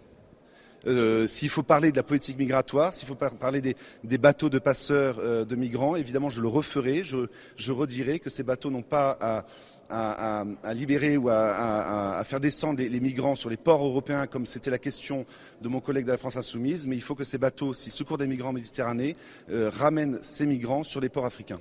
Est-ce que vous craignez euh, des sanctions? On sait que le groupe Renaissance veut des sanctions extrêmement sévères contre vous. Pareil pour la France Insoumise, il demande votre exclusion pour plusieurs mois. Moi, je pense que ces députés vont aller voir le procès verbal et qu'ils vont se rendre compte effectivement qu'il y a eu une mauvaise interprétation de la part de gens de mauvaise foi qui ont cherché à dénaturer mes propos. Je suis euh, assez serein parce que je pense que la raison va revenir euh, dans, cette affaire, qu'on va pouvoir s'expliquer, comme j'ai eu l'occasion de le faire avec la, présidente de l'Assemblée nationale pendant quelques instants. Et, je pense que les choses rentreront dans l'ordre parce qu'encore une fois, je n'ai rien dit d'extraordinaire par rapport à ce que nous avons toujours dit depuis 40 ans et, et personne n'est dupe de la manipulation de la France insoumise. Merci, monsieur le député. Et merci à vous, Gauthier Lebret, euh, Sacha Robin, qui est sur place euh, à l'Assemblée nationale. Une réaction, peut-être? On est assez nombreux sur ce plateau. Éric Nolot, euh, est-ce que vous comprenez ces justifications? Ben, J'aurais bien aimé qu'il prononce le nom du député, toujours mon collègue et tout. Je pense que voilà, quand on veut apaiser les choses, ce serait pas mal. Qu'il lui présente des excuses, parce que même si ça a été mal compris, mhm. Cet homme, a, cet homme, a, été blessé. Donc, même si on le fait involontairement, on dit je, je, je présente mes regrets, mes excuses. On trouve une, une, une formule. Je trouve c'est un peu froid. Je trouve qu'il se rend pas bien compte de ce qu'il a fait. Et puis que même dans l'hypothèse où on, on, lui accorde la, la, la, bonne foi, cette phrase était déplacée. S'il s'adressait à son collègue, elle est raciste mm. et ça doit, les sanctions doivent être exemplaires. Si elle s'adressait au, au, bateau de migrants, c'est pas le genre de propos qu'on a envie mm. d'entendre à l'Assemblée nationale. Madame la députée Renaissance qui est euh, avec nous, euh, Sabrina Agresti-Roubache. Et surtout, euh, il manque cruellement euh, de culture générale, parce que SOS Méditerranée ne va pas chercher euh, les migrants sur les côtes d'Afrique pour les ramener. Ils sauvent, ils font juste du sauvetage en mer. Hein. Enfin, juste lui, lui, rappeler que SOS Méditerranée fait, et je suis à Marseille, donc euh, fait du sauvetage en mer, donc est complètement en raccord avec euh, avec Eric Nolot. Dans un cas ou dans l'autre, déjà on nomme son collègue. Moi, appeler les gens, mon très cher collègue, non, on, on, le nomme, il a un nom, il s'appelle Carlos Martens Bilongo. Et à un moment donné, c'est même pas froid. Je pense qu'il n'a pas ça, ça, je pense que ce soir, il va avoir une redescente. C'est-à-dire, il va peut-être réaliser à un moment donné mm. ce qu'il a fait. Et j'ai plutôt l'impression qu'il a, qu'il n'a pas, ouais, pas du tout pris la mesure de, de ce qui s'est passé et surtout de là où il était. Et ça veut dire que vous, les députés Renaissance, on n'allez plus siéger tant que lui ne sera pas sanctionné, ce député Rassemblement National Ouais, ouais. Pourtant, je suis pas de celle qui euh, qui qui, peut, qui qui va dans ce sens-là en disant moi je fais plus si si jamais. Mais là, là, je pense qu'on a besoin de. Ouais, là, il faut montrer l'exemple et on ne peut plus continuer à admettre. L'Assemblée nationale, c'est pas le cirque, quoi. Dire, là, on est Nathan Devers, une petite réaction. Vous êtes philosophe et ensuite ce sera Yohann Usaï. Euh, deux remarques euh, sur cette phrase. À supposer qu'elle soit au pluriel, elle est quand même doublement scandaleuse pour deux raisons. Premièrement, on voit bien qu'on peut avoir un débat sur tous les sujets en politique, dans le débat public, et l'immigration, on peut en débattre euh, comme de, tout et n'importe quoi. Mais ça suppose de la décence pour les personnes. C'est-à-dire que quelqu'un dise que il est pour limiter l'immigration, c'est une chose. Mm. Mais quand on parle de gens, encore une fois, là on parle pas, c'était pas dans le cadre d'une discussion abstraite sur les phénomènes migratoires. C'était dans le cadre du fait qu'il y a des gens depuis des années qui traversent la Méditerranée et qui se noient et qui donc qui meurent et qu'il y a des associations qui les sauvent. Alors on peut dire tout ce qu'on veut, hein, etc., sur ces associations, mais avoir cette phrase-là dans ce contexte pour désigner ce phénomène, on voit bien à quel titre c'est déplacé et plus que déplacé. Et deuxièmement, il y a une chose qui est frappante dans cette phrase, c'est que par exemple, ça n'aurait pas été la même chose de désigner le pays de départ, de dire qu'il retourne en Libye, qu'il retourne en Algérie, qu'il retourne au Maroc. Vous voyez, dire qu'il retourne en Afrique, il y a un imaginaire derrière qui est de dire il s'agit de l'Afrique. Donc vous voyez, moi je ne dirais pas, euh, on n'est pas là pour sonder les cœurs et les reins et c'est pas le sujet. Je ne suis pas dans sa tête, je ne connais pas ce monsieur. Mais évidemment que cette phrase, elle méritait des excuses et elle méritait d'être retirée. Et estimer que cette phrase a sa place dans le débat public, c'est une double erreur pour, euh, pour les raisons que j'ai dites. Yann Usaï du service politique de CNews, est-ce que cet euh, incident va laisser des traces dans la stratégie de Marine Le Pen? À l'évidence, ça porte un coup à la stratégie de Marine Le Pen qui demandait aux députés, vous savez, de venir bien habillés avec une cravate, de ne pas faire de bruit, pas un mot plus haut que l'autre, etc. Donc oui, naturellement, ça porte un coup à sa stratégie, d'autant plus qu'on est à deux jours d'un rendez-vous extrêmement important pour elle et pour son parti, le congrès du Rassemblement national, où elle va laisser les clés du parti, a priori, à Jordan Bardella donc ce sera un moment important qui sera évidemment terni par ce qui vient de se passer au sein de l'hémicycle. Euh, néanmoins, plusieurs précisions. Euh, une, sanction sera prise très rapidement. Demain à 14h30, il y aura une sanction puisque Yael Braun-Pivet réunit le bureau de l'Assemblée demain à 14h30. Donc cette sanction sera prononcée extrêmement euh, rapidement. C'est-à-dire une exclusion temporaire ou C'est le bureau qui va en décider, mais visiblement, au, vu de ce, qu'on a pu entendre, effectivement, ce sera une, décision certainement euh, très dure. Oui, enfin dure compte tenu de ce qui s'est passé, c'est légitime. Mais mhm. effectivement, on peut penser qu'il y aura une exclusion temporaire de, de ce député. C'est quasiment, euh, quasiment certain, compte tenu de ce qu'a dit la présidente de, mhm. de l'Assemblée. On peut aussi dire que euh, compte tenu de ce qui est inscrit sur le procès verbal de l'Assemblée nationale, l'Assemblée nationale considère officiellement que le député mis en cause, quand il dit qu'il retourne, il le dit au pluriel. Donc il s'adresse aux migrants. C'est ce qu'ont retenu les huissiers de l'Assemblée nationale. C'est ce qui est inscrit sur le procès verbal du compte-rendu de séance de l'Assemblée. D'accord, très bien. Euh, on va écouter Madame Brune-Pivet, présidente de l'Assemblée nationale, justement à propos euh, des sanctions pourrait, euh, qui pourraient s'imposer à Monsieur Grégoire de Fournas. Écoutez. Nous avons du personnel qui est en charge du compte rendu, nous avons euh, des enregistrements. Donc nous allons euh, pouvoir euh, établir la matérialité des faits en vue de cette convocation au bureau qui pourra se tenir dans il y a des rappels à l'ordre, des rappels à l'ordre avec inscription au procès verbal qui valent les sanctions financières. Et puis il y a après des, des exclusions, une, la, la censure ou l'exclusion. Donc ce sont des sanctions qui peuvent être prononcées par le bureau. Donc je ne vais pas euh, préjuger d'ores et déjà de la décision du bureau, mais la situation est suffisamment grave pour que nous puissions euh, nous réunir rapidement pour évoquer euh, de façon collégiale cette situation et la sanction la plus appropriée. Voilà pour Yael Braun-Pivet, la patronne de l'Assemblée nationale. Euh, Gérald Darmanin, dans un tweet, dit racisme d'un député à l'Assemblée nationale, du FN au RN, le nom change, mais les références hideuses et les attitudes ignobles restent. Quelle honte voilà pour cette réaction du ministre de l'Intérieur. On va faire une petite pause, on se retrouve dans un instant dans Punchline sur CNews et sur Europe 1. On, reviendra notamment sur les annonces de M. Darmanin, mais concernant euh, l'immigration choisie qu'il souhaite installer dans notre pays. À tout de suite. Il est 18h16, on est en direct sur Europe 1 et sur CNews. Bienvenue si vous nous rejoignez à l'instant dans Punchline. On va évoquer la proposition de Gérald Darmanin ainsi que de son collègue ministre de l'Intérieur Olivier Dussopt euh, concernant une immigration choisie, la régularisation des titres de séjour pour les métiers en tension depuis un an. Ça a suscité énormément de réactions euh, dans le monde politique, mais pas seulement. On va faire le point avec Régine Delfour et je vous passe la parole ensuite. La création d'un titre de séjour métier en tension est pour Gérald Darmanin, le ministre de l'Intérieur, une manière de mettre fin au travail illégal. Quand vous allez dans les restaurants, vous êtes au courant que si vous entrez dans un restaurant euh, et que vous regardez dans les cuisines, je suis et dans la, la cuisine, je suis d'accord. Il y a des gens, il y a des gens qui, ça s'appelle le loupel prolétariat, qui bossent qui ne posent aucun problème d'ordre public. Exactement. Qui élèvent leurs enfants comme ils le peuvent. Vous avez parfaitement raison. Qui ont des, des fiches de salaire alors qu'ils payent des impôts, qui payent, qui payent des cotisations et qui n'ont pas leur protection sociale et qui sont exploités par des personnes. Mais pour Marine Le Pen, la présidente du groupe RN à l'Assemblée nationale, cette proposition n'est autre qu'une campagne de régularisation des clandestins. Pour l'instant, la seule chose qu'on a entendue de ce projet de loi, c'est une euh, aggravation des filières d'immigration clandestine, puisqu'il s'agit d'envisager la régularisation euh, d'un certain nombre de clandestins qui sont utilisés euh, par des patrons qui eux-mêmes devraient se retrouver d'ailleurs devant le tribunal correctionnel pour employer des gens euh, qui sont sans papier. Mathilde Panot, la présidente du groupe LFI à l'Assemblée nationale, quant à elle, ne mâche pas ses mots. Gérald Darmanin prouve une nouvelle fois qu'il fait le porte-flingue d'Emmanuel Macron sur les terres de l'extrême droite. Il existe déjà euh, des, des, titres de séjour sur euh, la, la, la, la, main de, les métiers en tension. Donc je ne vois pas ce qu'il voudrait rajouter avec cette nouvelle loi. Ce projet de loi sur l'immigration doit être examiné en premier lieu au Sénat à partir de janvier. Voilà, et on vous a posé la question sur le compte Twitter de CNews. Êtes-vous en faveur de cette régularisation des sans-papiers? Votre réponse, non, à 84%, oui, 16%.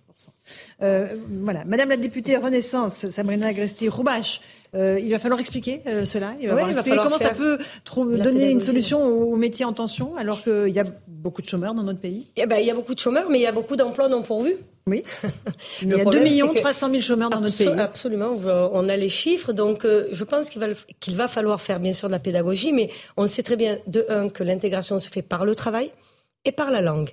Ça, c'est la première chose. La deuxième chose, que ce soit du côté de l'extrême droite ou du côté de l'extrême gauche, visiblement, ils passent complètement à côté du sujet.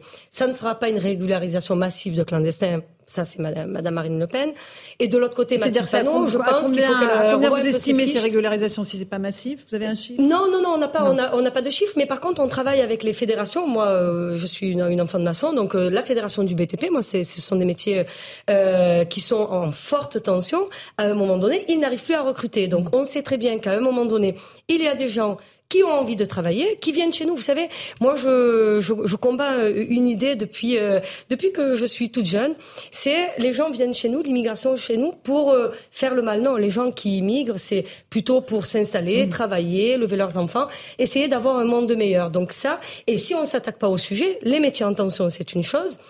Et après, en, en, revanche, et je suis complètement en phase avec notre ministre de l'Intérieur sur reconduire et expulser tous les délinquants, tous ceux qui viennent en France pour faire autre chose que le bien. Je veux dire, moi, j'ai pas de problème avec ah, le vous mal, le bien. son image, méchant avec les méchants, non, mais je vous l'avais dit, il avait utilisé ça pour les Chibani parce que euh, ça, c'était en commission des lois, vraiment. Ouais, il, il l'a reprise vraiment... hier, hein, il a, pas non, sur non, les Chibani. Il a, hein. et, et, il a bien fait. C'est peut-être une manière assez simple d'expliquer les choses, même. simpliste, mais mais, mais mais à un moment donné, c'est aussi de dire est-ce que c'est digne dans notre pays d'avoir des vieux de 80 ans faire des files d'attendre dans des files à la préfecture pendant des heures alors qu'ils ont travaillé toute leur vie, qu'ils n'ont jamais causé aucun problème? La discussion partait de là en réalité mm. sur les gentils gentils et méchants méchants. Et sur, les, sur, les, sur, les, sur, les métiers, sur les métiers en tension, à un moment donné, c'est quand même les fédérations mm. de professionnels, que ce soit l'UMI sur les métiers de la restauration ou la fédération du BTP, qui viennent vous dire on n'arrive plus à recruter. Eh ben voilà. C'est une alors, réalité. Et, et en face, bon, c'est la solution. Non, mais d'abord, moi j'ai eu beau retourner la phrase de Mathilde Panot dans tous les sens. En quoi c'est chasser sur les terres de l'extrême droite que de régulariser des sans-papiers. Oui, c'est très bizarre. J'avoue qu'il y a un truc, enfin, je sais pas, ou alors non, je sais pas. Personne n'a voilà, compris. Je parle pas assez, le, bah, c'est bien le, le, le, LFI. Bon, écoutez, ce qui est en train de se passer, c'est qu'on essaie de mettre un peu d'ordre dans une pétodière qui est le résultat de 50 ans de politique délirante. Mm -hmm. Donc les patrons je ont une première fois euh, encourager cette, cette immigration. On le savait très bien. L'exemple des restaurants était, était tout à fait parlant. On sait très bien que nous avons tous mangé dans des restaurants dont la cuisine ou la plonge Je était faite par des gens qui que ce sans soit, papier. Et maintenant qu'il y a une nouvelle crise, le patronat appelle une nouvelle fois à l'aide l'immigration euh, illégale de manière à la rendre légale. Bon, on, on en est là. Après, c'est quand même basé sur. Moi, je, je trouve que c'est une mesure de justice au cas par cas parce que ces gens-là travaillent, etc., etc. En revanche, d'un point de vue philosophique, ça me dérange qu'on considère que ben, c'est absolument interchangeable. Que l'emploi soit occupé par un étranger ou un Français, c'est la même chose qu'au fond, eh ben, c'est la même chose qu'on ait 10% ou 30% d'étrangers. Il y a quelque chose qui ne va pas. Ça ne peut pas être un projet de société de remplacer tous les emplois massivement par des étrangers qu'on régularise au fur et à mesure. Il y a des implications philosophiques. Même si quand vous examinez la situation de ces gens-là, évidemment qu'on a envie de les régulariser. Ces gens-là se tiennent bien, travaillent, font des boulots que nous ne voulons pas faire. Mais si on élargit un peu la perspective, il y a quelque chose qui ne va pas. oui, Nathan Devers, philosophe, et ensuite Usaï. Ils les prennent pas les jobs. Ce qui est intéressant dans la phrase être gentil avec les gentils, être méchant avec les méchants, je ne sais pas si M. Darmanin a fait exprès, mais cette phrase existe, c'est presque une citation. On la trouve euh, presque telle qu'elle dans le livre 1 de la République où Paul Émarque dit, euh, qui est un mauvais personnage hein, en gros, euh, dit la définition de la justice, c'est euh, être gentil avec euh, ceux qui sont gentils avec nous, les amis, les gentils, et être méchant avec ceux qui nous font du mal, les méchants ou les ennemis. Et alors, ce qui est formidable, c'est que quand on lit la République, évidemment, cette définition, c'est la pire définition qui soit de la justice, parce que aucun terme n'est défini. Et si on l'applique ici à l'immigration, être gentil avec les gentils, dire à des gens venez faire les métiers que les Français ne veulent plus faire, ça ne s'appelle pas être gentil, ça s'appelle être mercantile, premièrement.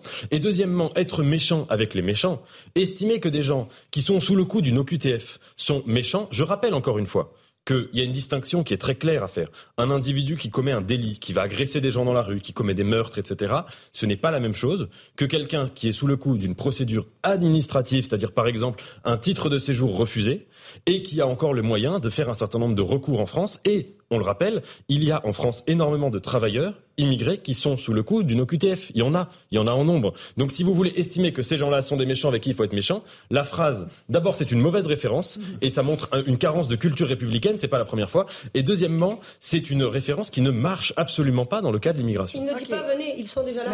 Madame ils sont déjà là. On parle de gens qui sont déjà en France. Euh. C'est pas un appel à venez euh, immigrer en France, pas du tout. C'est au contraire, c'est de de de, de, de rendre les. Merci. De, de, de Donc ils travaillent déjà. Mais, il faut Donc les remettre. on- mais on il faut les remettre rien dans la tension de dans la loi. dans les- Mais, mais quand ils se seront élevés Donc, dans l'échelle voilà. sociale, vous allez les remplacer par qui Mais Par ceux- d'autres mais ceux immigrés qui viennent Mais d'arriver. à un Voilà, non, mais à un Bah, moment oui, donné, le monde a qui changé. savent qu'ils vont être régularisés. Bah, non, mais il y a, il y a C'est quand ça. même des implications. Alors c'est des titres Là, de séjour temporaire. On parle d'un an. Oui, mais là, on part au plus pressé. Ça manque de perspective d'ensemble. On part au plus pressé parce que Alors, que le il y a débat des secteurs doit, doit en, aller plus loin, vous avez raison, que le débat, mais il va y avoir un débat à partir de janvier, et à partir, c'est, à mon avis, de tout ça sortira forcément quelque chose de mieux, parce qu'on peut pas se satisfaire, en tout cas, de la situation actuelle. On est tous d'accord. Et c'est pas du tout, et vraiment sur, euh, oui, les, euh, les gentils ou les méchants, à un moment donné, ça, vous avez raison, vous faites des- de très bonnes références philosophiques, sauf que, à un moment donné, je le redis, on ne peut pas traiter tout et tout le monde de la même manière. Quelqu'un qui vient ici, vous savez, moi je suis à Marseille et croyez-moi que des choses, j'en vois. Et des chiffres, j'en ai. Donc c'est pas, c'est peut-être simple, peut-être simpliste, euh, Laurence, euh, vous Non, avez non, c'était la probablement formule de Monsieur Darmanin, Oui, hein, oui, voilà. pas- pas Mais vous, à, hein. à un moment donné, de bien cas. traiter ceux qui ont envie de rester en France, de, de, de s'intégrer, de devenir français. Je veux dire, moi, euh, mon père, quand il est venu, euh, il avait envie qu'on soit français. Donc on est devenu français, on est français. Donc c'est pas euh, aussi, euh, aussi philosophique que ce que vous croyez, c'est plus concret. Usaï, du service politique de CNews. Ce, ce débat écrante évidemment l'opinion publique française. Oui, mais il faut bien que ceux qui nous regardent et nous écoutent comprennent une chose, c'est que nous sommes en train de parler de quelque chose qui ne sera peut-être pas adopté et qui ne figurera peut-être pas dans le texte adopté euh, au au final, parce que ce texte, en fait, qui va l'écrire, pardon, mais ça n'est pas le gouvernement, c'est la droite qui va rédiger ce texte. Non, parce non, que, pas la, non, non, oh, c'est pas la droite. c'est pas le en- gouvernement, en- il va y avoir un débat. Il en- va y oui, avoir un c'est débat. en- en- la droite va en partie réécrire ce texte, à l'évidence, puisque le gouvernement et la majorité auront besoin des républicains pour le faire adopter. et il ne vous a pas échappé que le débat va commencer non pas à l'Assemblée nationale, Non, mais au Sénat. Sénat, où la droite est majoritaire. Donc ce texte sera grandement amendé. Alors après, concernant les, les quotas, évidemment, le Rassemblement national dit il s'agit d'une régularisation massive. Tout ça est très largement exagéré. Néanmoins, ce qu'on peut dire aussi, c'est que si le Rassemblement national exagère, l'objectif de ce texte n'est pas de euh, réduire l'immigration. Ça n'est pas ça l'objectif principal Non, du texte. Il ne s'agit pas de euh, dire on va accueillir deux fois moins de migrants, etc. Pas du tout. L'objectif de réguler, de régulariser. À un moment donné, est-ce qu'on Oui, pense que de- voilà. laisser Non, des mais gens sur faut que notre les gens sans bien, parce sans, dit- sans droit, sans on- rien, c'est mieux. Non, mais parce que ce texte, pardon, s'appelle Asile et immigration. Donc certains pourraient peut-être se dire, tiens, on va réduire l'immigration, etc. Non, l'objectif de ce texte, ça n'est pas de réduire l'immigration en France. De fait, de fait, si on vous savez, ce qui est structuré, de fait, est mieux géré. Madame la, la structuration, c'est. Euh, Alors, c'est quoi l'objectif du texte C'est pas de réduire l'immigration. L'objectif, non, l'objectif principal de ce texte, c'est de euh, reconduire un peu mieux, pas, pas, parfaitement, de reconduire un peu mieux ceux qui ne devraient pas se trouver sur le territoire non, français. C'est d'éviter l'effondrement de certains secteurs de l'économie, tout simplement parce que on ne trouve plus les travailleurs. Mais c'est pas seulement les restaurants. Le, porte-parole du gouvernement l'a dit ce matin. Il a dit que ça concernera quelques milliers de personnes seulement. C'est tout à fait marginal. L'objectif de ce texte, l'objectif principal, c'est d'essayer de mieux reconduire à la frontière ceux qui ne devraient pas se trouver ici. Voilà, ça n'est pas de moins écoutez, je pas. Il y a des millions d'emplois non pourvus et ça va concerner quelques milliers de personnes. Mais écoutez, le parole du gouvernement oui, le gouvernement a commencé à, faire un peu marche arrière là-dessus, parce que compte tenu de la polémique qui a lieu depuis 24 heures, il semble bien que de toute façon, ce texte en l'état ne pourra pas être voté. Donc c'est très clair. Et c'est pour ça qu'on appelle ça un débat. Bien sûr. Et, tant mieux, par exemple, vous, vous, euh, député Renaissance, vous voteriez ce texte? Comme ça? Mhm. Oui. oui, oui, oui, parce que je, je vois trop de situations chez moi à Marseille et euh, tellement compliquée, tellement inhumaine. Vous savez, le président de la République l'a dit, mais c'est la réalité. On accueille mal, on intègre mal tout ce qu'on fait. Franchement, enfin, celui qui pense qu'on a une politique d'immigration euh, digne, euh, qu'il vienne me l'expliquer à un moment donné. Donc, on est au milieu du guet, on est au milieu du guet. Il faut dire les choses comme elles sont. On, est, on, on est vraiment peut-être même au-delà. Vous avez raison. Là, je suis mesurée, mais à un moment donné, oui, je pense. Et il y a une demande. Il y a aussi une demande des Français. Moi, je, je le vois parce que les gens me parlent.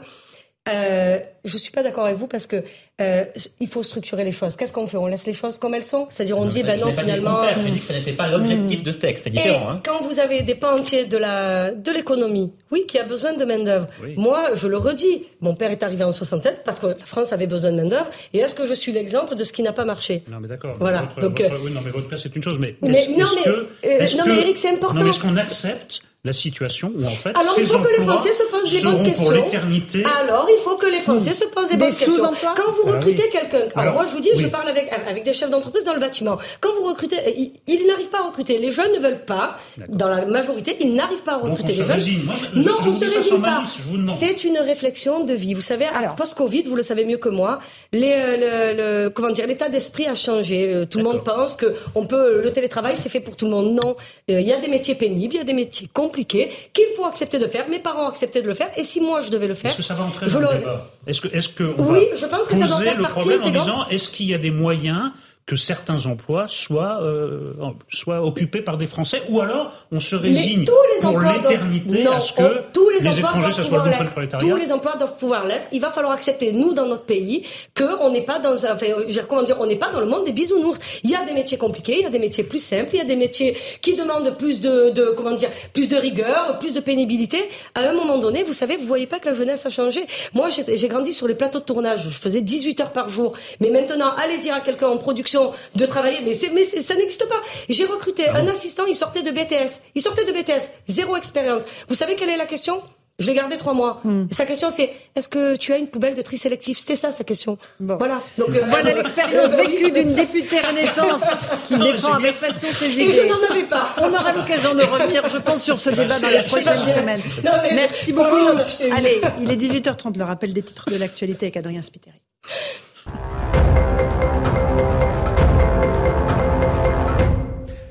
Interpellé par la NUPES sur Sainte-Soline, Olivier Véran répond. Le porte-parole du gouvernement défend bec et ongle le projet de méga bassine. Il dénonce la présence de parlementaires dans la manifestation le week-end dernier où 61 gendarmes ont été blessés. Aucun signe d'activité nucléaire non déclarée en Ukraine selon l'AIEA. Affirmation du patron Raphaël Grossi dans un communiqué publié ce jeudi. L'Agence internationale de l'énergie atomique a inspecté trois lieux à la demande de Kiev. Moscou d'avoir effacé les preuves de préparation d'une bombe sale.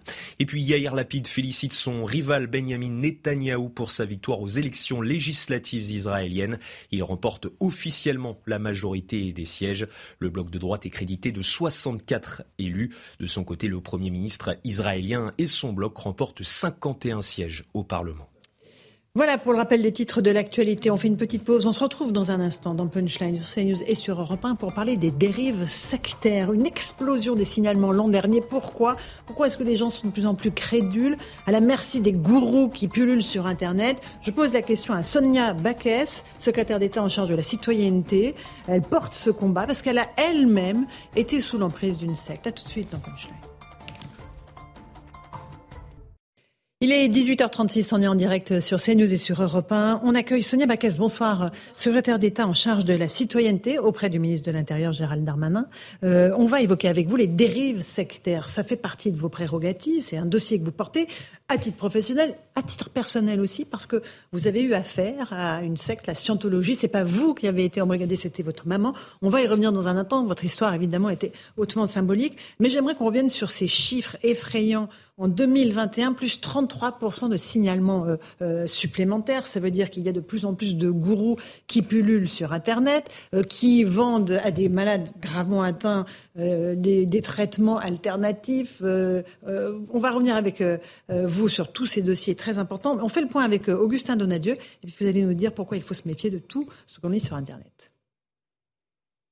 Tout commence généralement sur Internet. La promesse d'un épanouissement ou d'une santé retrouvée. Dernière affaire en date, celle de ce naturopathe sans diplôme, suivi par des centaines de milliers de personnes sur Internet et dont les vidéos comptabilisent des millions de vues. Vous avez peur. Vous avez peur parce que vous pensez que vous allez mourir. Et ça, ça fait partie du marketing du cancer. Il aurait poussé ses clients à se détourner de la médecine conventionnelle en leur conseillant d'adopter un régime alimentaire à base d'aliments crus il a d'ailleurs été condamné pour exercice illégal de la médecine et usurpation du titre de médecin. Ce phénomène de gourou 2.0 en pleine expansion est dénoncé par la Mivilude, une structure publique chargée d'analyser les dérives sectaires. Pour combattre ces pratiques, des États généraux doivent se tenir au premier trimestre 2023 avec autour de la table des associations de victimes, l'État ainsi que des représentants du monde de l'éducation et de la santé. Euh, Sonia Baquès, comment est-ce que vous expliquez qu'il y ait une, explosion comme ça de ces cas? Alors d'abord, effectivement, on a un rapport maintenant qui nous permet de chiffrer. On avait, on sentait qu'il y avait euh, un mmh. phénomène qui se développait, sans doute lié en partie au Covid. Ah oui. Euh, c'est ce qu'on imagine. Parce que ça a isolé les gens et donc. À mon avis, deux raisons. D'abord parce qu'effectivement, ça a isolé les gens, que du coup, ils ont eu beaucoup de temps pour être sur les réseaux mmh. sociaux, pour regarder euh, tout type de vidéos, avec en plus une grosse inquiétude sur leur santé, sur leur bien-être, donc forcément une vulnérabilité plus importante. Et puis ensuite, la période Covid qui en fait a, bizarrement remis en cause le fait scientifique. Euh, les gens ont regardé finalement euh, le fait scientifique prouvé de la même manière qu'une croyance de quelqu'un. Et, tout ça a été mis au même niveau, alors que jusqu'à présent, le fait scientifique prouvé était quand même considéré comme supérieur à une croyance simple. Alors, qu'est-ce qu'il y a eu comme exemple? Il y a eu des naturopathes euh, qui euh, euh, nous vendaient des traitements, des antivax, des complotistes, mais il y a eu des choses évidemment aussi graves. On a conseillé à des patients atteints de cancer d'arrêter leur traitement? Oui, alors il y a, y, a, ce qu'on connaissait très bien, ce qu'on appelle les multinationales de la spiritualité, l'Église de Scientologie, les témoins de Jéhovah. Et à côté de ça, il y a tout un tas de, de petites structures ou de gourous 2.0 euh, qui sont sur Internet et qui en fait vendent du rêve à des gens qui ont une, une fragilité, une vulnérabilité. Donc vous avez parlé du cancer, c'est le cas de la, de la, personne qui a été citée dans, dans le reportage, qui vendait des jus de légumes. Alors vendre des jus de légumes, à la limite, pourquoi pas? Le problème, c'est qu'il vous dit, il faut que vous, arrêtez, vous arrêtiez votre chimiothérapie, votre radiothérapie et que vous buviez des jus de légumes. Là, ça devient un vrai problème, ça devient de la mise en danger de la vie d'autrui. Euh, on a également euh, des personnes qui sont euh, en situation de handicap. Les familles, on leur dit, bah non, mais votre votre fils est, est, a des traits autistiques. en faisant telle formation, tel stage, ça va passer. Vous pensez bien que les stages payants, évidemment, évidemment, tout ça mmh. est évidemment mmh. évidemment des contraintes financières fortes. Donc, en fait, on se retrouve avec vraiment le point d'entrée, c'est toujours la vulnérabilité. Alors, que ce soit sur des sujets de santé, de religion, de peu importe, c'est le point d'entrée, c'est la vulnérabilité individuelle des gens. Et après, on arrive à leur faire faire euh, n'importe quoi par emprise mentale, psychologique, tout simplement. C'est-à-dire qu'on a des patients atteints de cancer euh, qui sont dans un état extrêmement grave et qui retournent voir leur médecin, euh, horrifiés, qui s'aperçoivent qu'ils ont arrêté leur traitement, c'est ça? Exactement. C'est exactement ce qui s'est passé sur ce cas-là. C'est-à-dire que quand on vous dit, ce sont des gens qui, effectivement, la chimiothérapie et la radiothérapie, ça soigne le cancer, pas systématiquement. Euh, mais ça, ça, ça, le soigne. Et en fait, on leur dit non, non, mais arrêtez parce que ça le soigne pas à tous les coups. Par contre, le jus de légumes, lui, ça va soigner à tous les coups. Vous vous rendez compte? Ça veut dire que clairement, c'est, on, amène les gens au décès, hein, tout simplement, puisqu'en fait, les gens arrêtent de soigner, ils ont donc plus aucune chance euh, de se sortir de leur cancer. Mais par contre, euh, le gourou 2.0, lui, a touché quelques centaines d'euros pour acheter l'appareil qui fait des jus de légumes. Oui, parce qu'au début, ça commence par des conseils, euh, par quelque chose qui tourne autour du bien-être. Et petit à petit, on rentre dans une mécanique où il faut payer, c'est ça, Madame la Ministre? Bien sûr, c'est exactement ça. C'est-à-dire que, que ce soit sur l'appareil qui fait des jus de légumes ou sur des stages de bien-être, des formations d'accompagnement, du coaching, tout ça, en fait, alors, encore une fois, il y a, faut faire la nuance parce que les gens ont le droit. Faut pas se méfier de tout non plus. Exactement. Et puis les gens ont le droit de croire dans ce qu'ils veulent. Si vous avez envie de croire que les Martiens vont envahir la planète euh, la semaine prochaine, c'est votre droit le plus absolu. Mm. Le problème, c'est euh, le phénomène d'emprise mentale qui génère une mise en danger d'autrui. C'est là où en fait le phénomène sectaire euh, commence. Alors, vous avez parlé tout à l'heure du complotisme, c'est un peu différent. le complotisme, c'est souvent le point d'accès vers les dérives sectaires. C'est-à-dire qu'en fait, on fait croire aux gens par des vidéos comme celle que vous avez montrées que tout ce qu'on leur a dit était faux, que le système leur a menti, que ce soit le système médical, mhm. euh, les valeurs de la République, tout ça, tout ça, il faut mettre ça de côté. Mais par contre, ce que eux vont proposer, euh, ça, ça fonctionne et c'est magique. Et, c'est là où on a du complotisme et après, bah, petit à petit, on les fait rentrer dans une organisation avec derrière des conséquences financières. Et il faut pas, faut pas euh, donner trop peu d'importance aux, questions financières parce qu'il y a des gens qu'on amène au suicide parce que ils, ont plus d'argent, ils ont tout mis dans ces euh, dans ces organisations-là et, finalement ils, finissent par, euh, par, euh, par mettre fin à leur jour. Sonia Baquet, je rappelle, vous êtes secrétaire d'État en charge de la citoyenneté auprès de Gérald Darmanin. On parle de 4000 signalements sur l'année 2021. à combien est-ce que vous estimez le nombre de personnes qui sont touchées par le phénomène sectaire dans notre pays? On n'en sait rien, ça fait partie des problèmes, c'est-à-dire qu'en fait, ce qu'on sait, c'est que les 4020 signalements qu'on a eus en 2021 sont une partie euh, très émergée de l'iceberg. C'est-à-dire qu'on sait très bien, ah, il y a quelques années, ça avait été estimé à 500 000 personnes, euh, et, on voit bien que ça augmente, donc c'est sans doute plus que ça.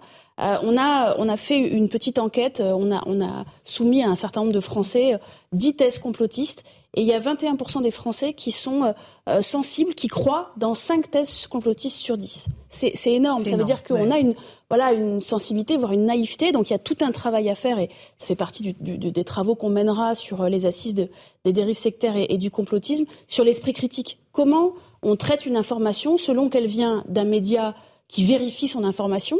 Ce qu'on euh, essaye de faire. Ce que vous essayez de faire, exactement, des médias traditionnels, ou qu'on a une vidéo d'un charlatan. Euh, et en fait, aujourd'hui, une partie de la population accueille ça euh, ça arrive sur leur fil d'actualité et accueille ça de la même manière, sans finalement avoir la capacité de faire la différence. Et ça, c'est un élément euh, absolument, euh, absolument essentiel qui fait que bah, qu'on rentre mm. ou pas dans ces, dans ces dérives-là. Puis après, il y a la manière de signaler.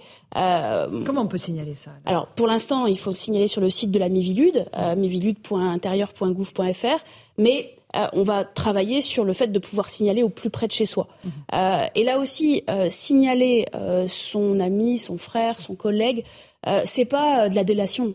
Euh, parce qu'il ne s'agit pas de dire euh, à mon collègue il croit dans, dans l'arrivée des martiens. Non, mm. encore une fois, le collègue il a le droit de croire dans ce qu'il veut. Qu'est-ce qui est, qu'est-ce qui est important à signaler? Ce qui est important à signaler, c'est quand à un moment donné, la personne se coupe de sa famille, de la société, commence à arrêter un traitement.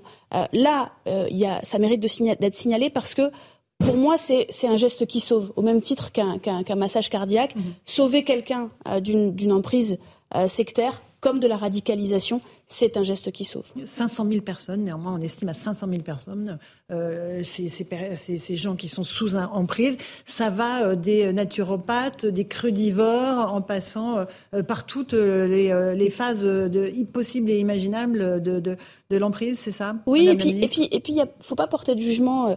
Il y a des choses, le, respirianisme, vous l'avez pas cité. c'est le respirianisme Le respirianisme veut que, en fait, pendant 21 jours, on ne s'alimente que d'air et de lumière et qu'on va guérir de, des, maladies les plus graves. Alors, dit comme ça, ça paraît, euh, ça paraît évidemment risible, mm. mais toutes les catégories de la population sont touchées. Euh, on a euh, des gens qui ont des formations importantes, qui sont dans des catégories socioprofessionnelles hautes, qui sont très, très insérés dans la société et qui croient dans ces thèses-là. 40% des moins de 35 ans croient en la, sorcellerie. C'est énorme. donc voilà, on a, on a ce sujet-là et il faut absolument qu'on le traite parce que ce sera sans doute le mal, le mal de demain. il y a aussi toute euh, cette mode des jeûnes. Il fallait passer des jours et des jours sans manger en buvant que de l'eau. Ça aussi, ça amène certaines personnes dans des situations graves. Ah bah oui, c'est le cas du respirianisme, hein, 21 jours de jeûne en fait, hein, puisque quand on se nourrit d'air et de lumière, ça, ça correspond à peu près à jeûner. Euh, c'est bah, évidemment, enfin d'un point de vue des conséquences physiques, parce que là il y a même pas d'eau hein, dans cette dans dans, dans le respirianisme, hein, c'est l'air et la lumière. Bon, euh, ça, ça, ça a des conséquences physiques extrêmement graves. Et là, on a clairement de la mise en danger de la vie d'autrui. C'est comme ça qu'on a réussi à faire condamner un certain nombre de ces, de ces charlatans. Et, et est-ce qu'ils soient sanctionnés lourdement? Oui. Oui, et puis on a été accompagné, euh, on a été accompagné par la plateforme Doctolib qui au départ a, voilà, fait le ménage, ouvrait, hein. bah, ouvrait à, à, toutes les, à tous les types de praticiens sans forcément voir le mal, et qui aujourd'hui, euh, suite à, à, à, une rencontre qu'on a eue, a accepté euh, de sortir 6000 praticiens et de ne référencer que ceux qui, qui sont agréés par l'État. Le point commun entre tous ceux qui tombent sous l'emprise parfois de sexe, c'est, vous le dites très bien, une faille, quelque chose ouais. qui, un moment dérape dans une vie, un accident de parcours, un divorce. C'est ce qui s'est passé pour vous euh, avec votre maman qui, elle, est rentrée dans la scientologie. Comment ça s'est passé exactement? Oui, tout simplement, ma, ma, maman a fait un, un, test de personnalité dans la rue, euh, à Paris. Hein, euh, un test de personnalité. Et ce test de personnalité a montré qu'elle avait évidemment une faille parce qu'elle était en instance de divorce, euh, d'un divorce compliqué avec euh, avec mon, mon père. Euh, et donc, mais ne vous inquiétez pas, madame, on va vous faire un, un stage d'accompagnement pour que cette situation difficile se passe bien. Et puis petit à petit, on rentre, on, on amène euh, des réponses parce que finalement, bah, on a des gens qui s'occupent de soi. Alors évidemment, tout ça est payant. Hein. Alors moins au début que et, de plus en plus au fur et à mesure. Euh, mais donc, euh, on rentre et puis petit à petit, en fait, on crée euh, un vocabulaire nouveau à l'intérieur de, de l'organisation, euh, dans, dans, laquelle on se sent en zone de confort. Et en fait, les gens ensuite, quand ils vont à l'extérieur, se sentent en zone d'inconfort, se sentent mal parce qu'ils ne comprennent plus, parce qu'ils ne partagent plus euh, ce qui est dit par les gens de l'extérieur. C'est ça l'emprise. Euh, c'est ça l'emprise mentale mmh. et c'est aussi toute la complexité à en sortir. Euh, parce que bah, d'abord il faut avoir la conscience, d'où l'intérêt du travail qu'on doit mener sur le signalement. Ne serait-ce que dire à son collègue, son ami, son frère, son cousin, euh, attention, là où tu es, c'est une organisation sectaire, voilà ce qu'ils ont fait, voilà, ils ont été condamnés. Rien que ça déjà, c'est une alerte. Et, euh, et, et, je pense qu'on a besoin d'être accompagné parce que c'est très dur d'en sortir. Sonia Maquès, vous êtes secrétaire d'État en charge de la citoyenneté auprès du ministre de l'Intérieur. Quel effet ça a eu sur vous, petite fille, euh, cette entrée de votre mère progressive dans la scientologie? Vous avez été euh, confrontée à la scientologie? Oui, alors euh, au début, enfin pour être pour être très sincère, quand on a 9 ans et que sa vous maman 9 ans, hein, faut le voilà et que, et que, sa maman vous dit euh, c'est bien, bah on croit que c'est bien. Enfin, je, je, veux dire, on n'a pas la capacité, je pense, euh, à, à 9 ans de, de, faire la différence et de se dire que sa maman nous entraîne dans quelque chose qui est qui est dangereux pour soi. Euh, donc donc je m'en suis pas rendu compte tout, tout de suite. C'est une camarade de classe qui en voyant le logo sur une enveloppe euh, en, en, prenant le courrier m'a dit attention c'est une organisation c'est une secte. Euh, il faut que tu fasses attention et, et qui a commencé à m'apporter des informations euh, qui, qui m'a permis de prendre conscience de ce qui de ce qui était en train de se passer. Mais oui enfin moi j'ai été dans, dans, ce qui s'appelait l'école de l'éveil euh, qui a été ouverte deux ans qui était l'école scientologue qui a été fermée ensuite par par l'État euh, dans le cadre de, de, des actions qui sont menées, euh, dans laquelle les, les, les, techniques pédagogiques étaient très particulières. Par exemple, c'est-à-dire qu'est-ce qu'on vous enseignait tout ah ben, On nous enseignait pas grand-chose, puisqu'en fait on avait des, des polycopiés qu'on devait lire sur les différentes matières euh, qu'on devait, euh, qu'on devait apprendre. Et en fait, pour vérifier qu'on avait bien appris, on était euh, soumis à, à un, ce qu'ils appellent un électromètre, qui est en fait une forme de détecteur de mensonges, où on nous demandait si on avait bien appris le, le, le polycopier. Enfin, tout ça est quand même très farfelu vu de, vu de, de l'extérieur, mais quand on est dedans et qu'on a et qu'on a 9-10 ans, on s'en rend évidemment pas Comment compte. vous vous en êtes sorti et à quel âge? Vous avez compris l'emprise que la scientologie avait sur votre vie? Alors je, je l'ai compris d'abord parce qu'une camarade de classe me l'a me l'a signalé, je l'ai dit, euh, j'avais aucune conscience, je savais même pas, je connaissais pas le mot secte, je savais même pas ce que c'était. Euh, donc d'abord euh, la, la, prise de conscience. Ensuite, ma mère m'a envoyé euh, en, en, Angleterre dans le QG européen de, de l'Église de Scientologie parce que évidemment je commençais à me rebeller contre contre ce qu'elle faisait. Euh, et, et, là, je suis partie euh, de manière assez brutale et en rejoignant mon père qui, qui vivait en Nouvelle-Calédonie. Avec rupture avec votre maman Oui, avec rupture pendant plusieurs pendant années. Plusieurs années. Est-ce qu'elle, à un moment, réalisé l'emprise à laquelle elle était soumise sur la scientologie Absolument pas, pas. Non? Absolument pas. Elle est décédée l'été dernier et, et jusqu'au bout, euh, jusqu'au bout, elle a, elle a cru. Enfin, j'ai essayé parce que bon, les, les théories sont euh, ahurissantes. Enfin, ils, ils, tiennent des propos qui sont ahurissants. On a beau de manière pragmatique. Euh, alors moi, je, je, la, je, la, voyais pas souvent. J'habite en Nouvelle-Calédonie, elle ici, donc euh, malheureusement pas assez de temps. Je pense que si on prend le temps, si on démonte petit à petit les choses, on doit y arriver. Moi, j'ai j'ai pas, j'ai sans doute pas, pas réussi ça. Mais c'est peut-être un conseil qu'on peut donner à tous ceux qui nous écoutent ou, qui nous regardent ne pas laisser, ne pas s'arrêter, continuer à tenter de démontrer, à, prouver à la personne qu'elle est en, train de se faire embrigader. dans les signalements, il y en a 20% qui concernent le champ de la santé, il y en a 10% qui concernent les mineurs. Euh, qu'est-ce qui se passe sur les mineurs? Expliquez-nous quel type de, d'emprise on peut euh, mettre en place sur un mineur. Alors, deux types d'emprise. D'abord, ceux qui sont embarqués par leurs parents. Cela, euh, j'en ai parlé, comme ça, a été mon cas, comme c'est le cas malheureusement d'une, bonne partie. Et puis, il y a, y a, une autre forme d'emprise qui est souvent le, une emprise économique avec le, système pyramidal. C'est-à-dire qu'on amène les, les, jeunes à avoir de, l'argent facile, hein, euh, où en fait on rentre dans un système pyramidal qui existe depuis, mhm. depuis la nuit des temps, euh, mais qui au final alimente euh, celui qui est évidemment en haut de la pyramide et, qui, et qui, qui appauvrit finalement tous les autres, parce qu'au final c'est quand même celui-là, qui, celui qui est en haut de la pyramide qui finit par, mhm. par avoir le, le, le magot généré. Donc euh, là, c'est la, corruption de mineurs, on est d'accord Oui, bien sûr. Euh, et puis, il y a le complotisme et les mouvements anti-vax, on en parlait tout à l'heure. Ça a été un véritable terreau pendant toutes ces périodes de, Covid pour euh, ceux qui, ces gourous qui ont tenté de, prendre voilà, la, maîtrise de certaines vies. Oui, oui, parce que tout simplement, pas pour la, forcément la, la question anti-vax en elle-même, tout simplement pour la remise en cause du fait scientifique.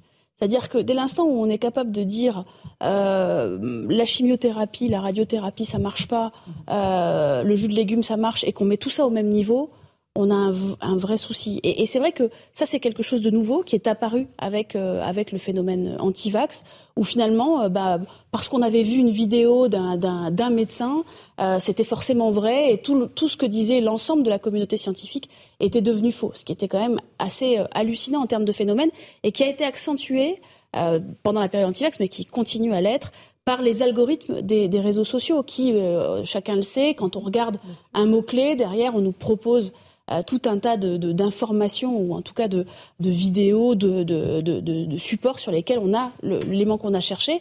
Et quand on commence à chercher et à rentrer dans, un tout petit peu dans une thèse complotiste, on est suralimenté et du coup on se dit ah bah oui forcément ce que ce que j'imaginais est vrai puisque je ne reçois que des informations dans ce sens-là. Quel est le moyen à l'État pour euh, mettre euh, un, terme à ces dérives? Vous disiez les algorithmes, comment, comment euh, maîtriser les algorithmes? Alors plusieurs moyens sur lesquels on travaillera dans, les assises en début d'année prochaine, mais d'abord en amont.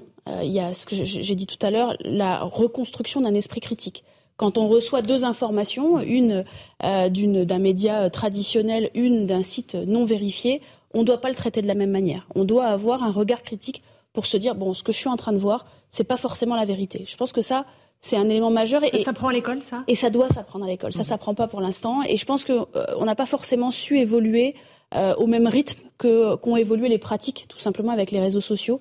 Euh, et aujourd'hui, finalement, les, jeunes reçoivent ces informations-là sans aucun filtre. Donc ça, c'est la, première chose. Et puis la deuxième chose, c'est un travail qu'on doit mener sans doute avec les autres pays européens euh, pour que les plateformes euh, nous aident euh, mmh. à retirer les contenus complotistes.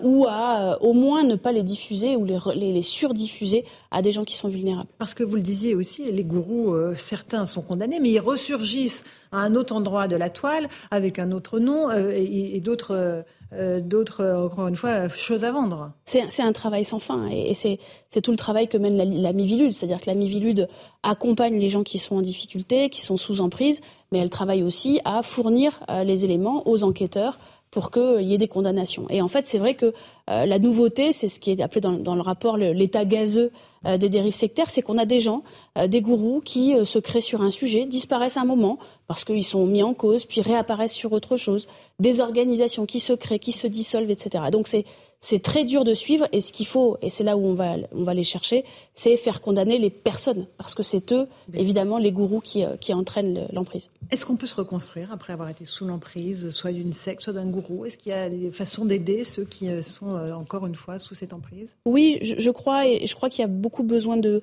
de l'entourage. l'entourage doit, doit accompagner, doit euh, je crois qu'il ne faut pas juger les gens qui ont été. C'est euh, difficile, j'imagine. C'est sans doute difficile parce que on voit bien, il y a, enfin, il y a des théories où on, a, on se dit non mais c'est pas possible d'avoir cru à ce genre de choses. Enfin, euh, on n'est pas naïf. Pourquoi tu as été naïf comme ça? Non. Encore une fois, le phénomène d'emprise mentale, il se fait progressivement, et je crois qu'il ne faut pas juger. il faut accompagner au contraire les gens à s'en sortir, à prendre conscience eux-mêmes du fait qu'ils ont été naïfs parce que vulnérables à un moment donné. Mais c'est un sacré travail à faire sur soi-même d'abord hein, pour essayer de comprendre.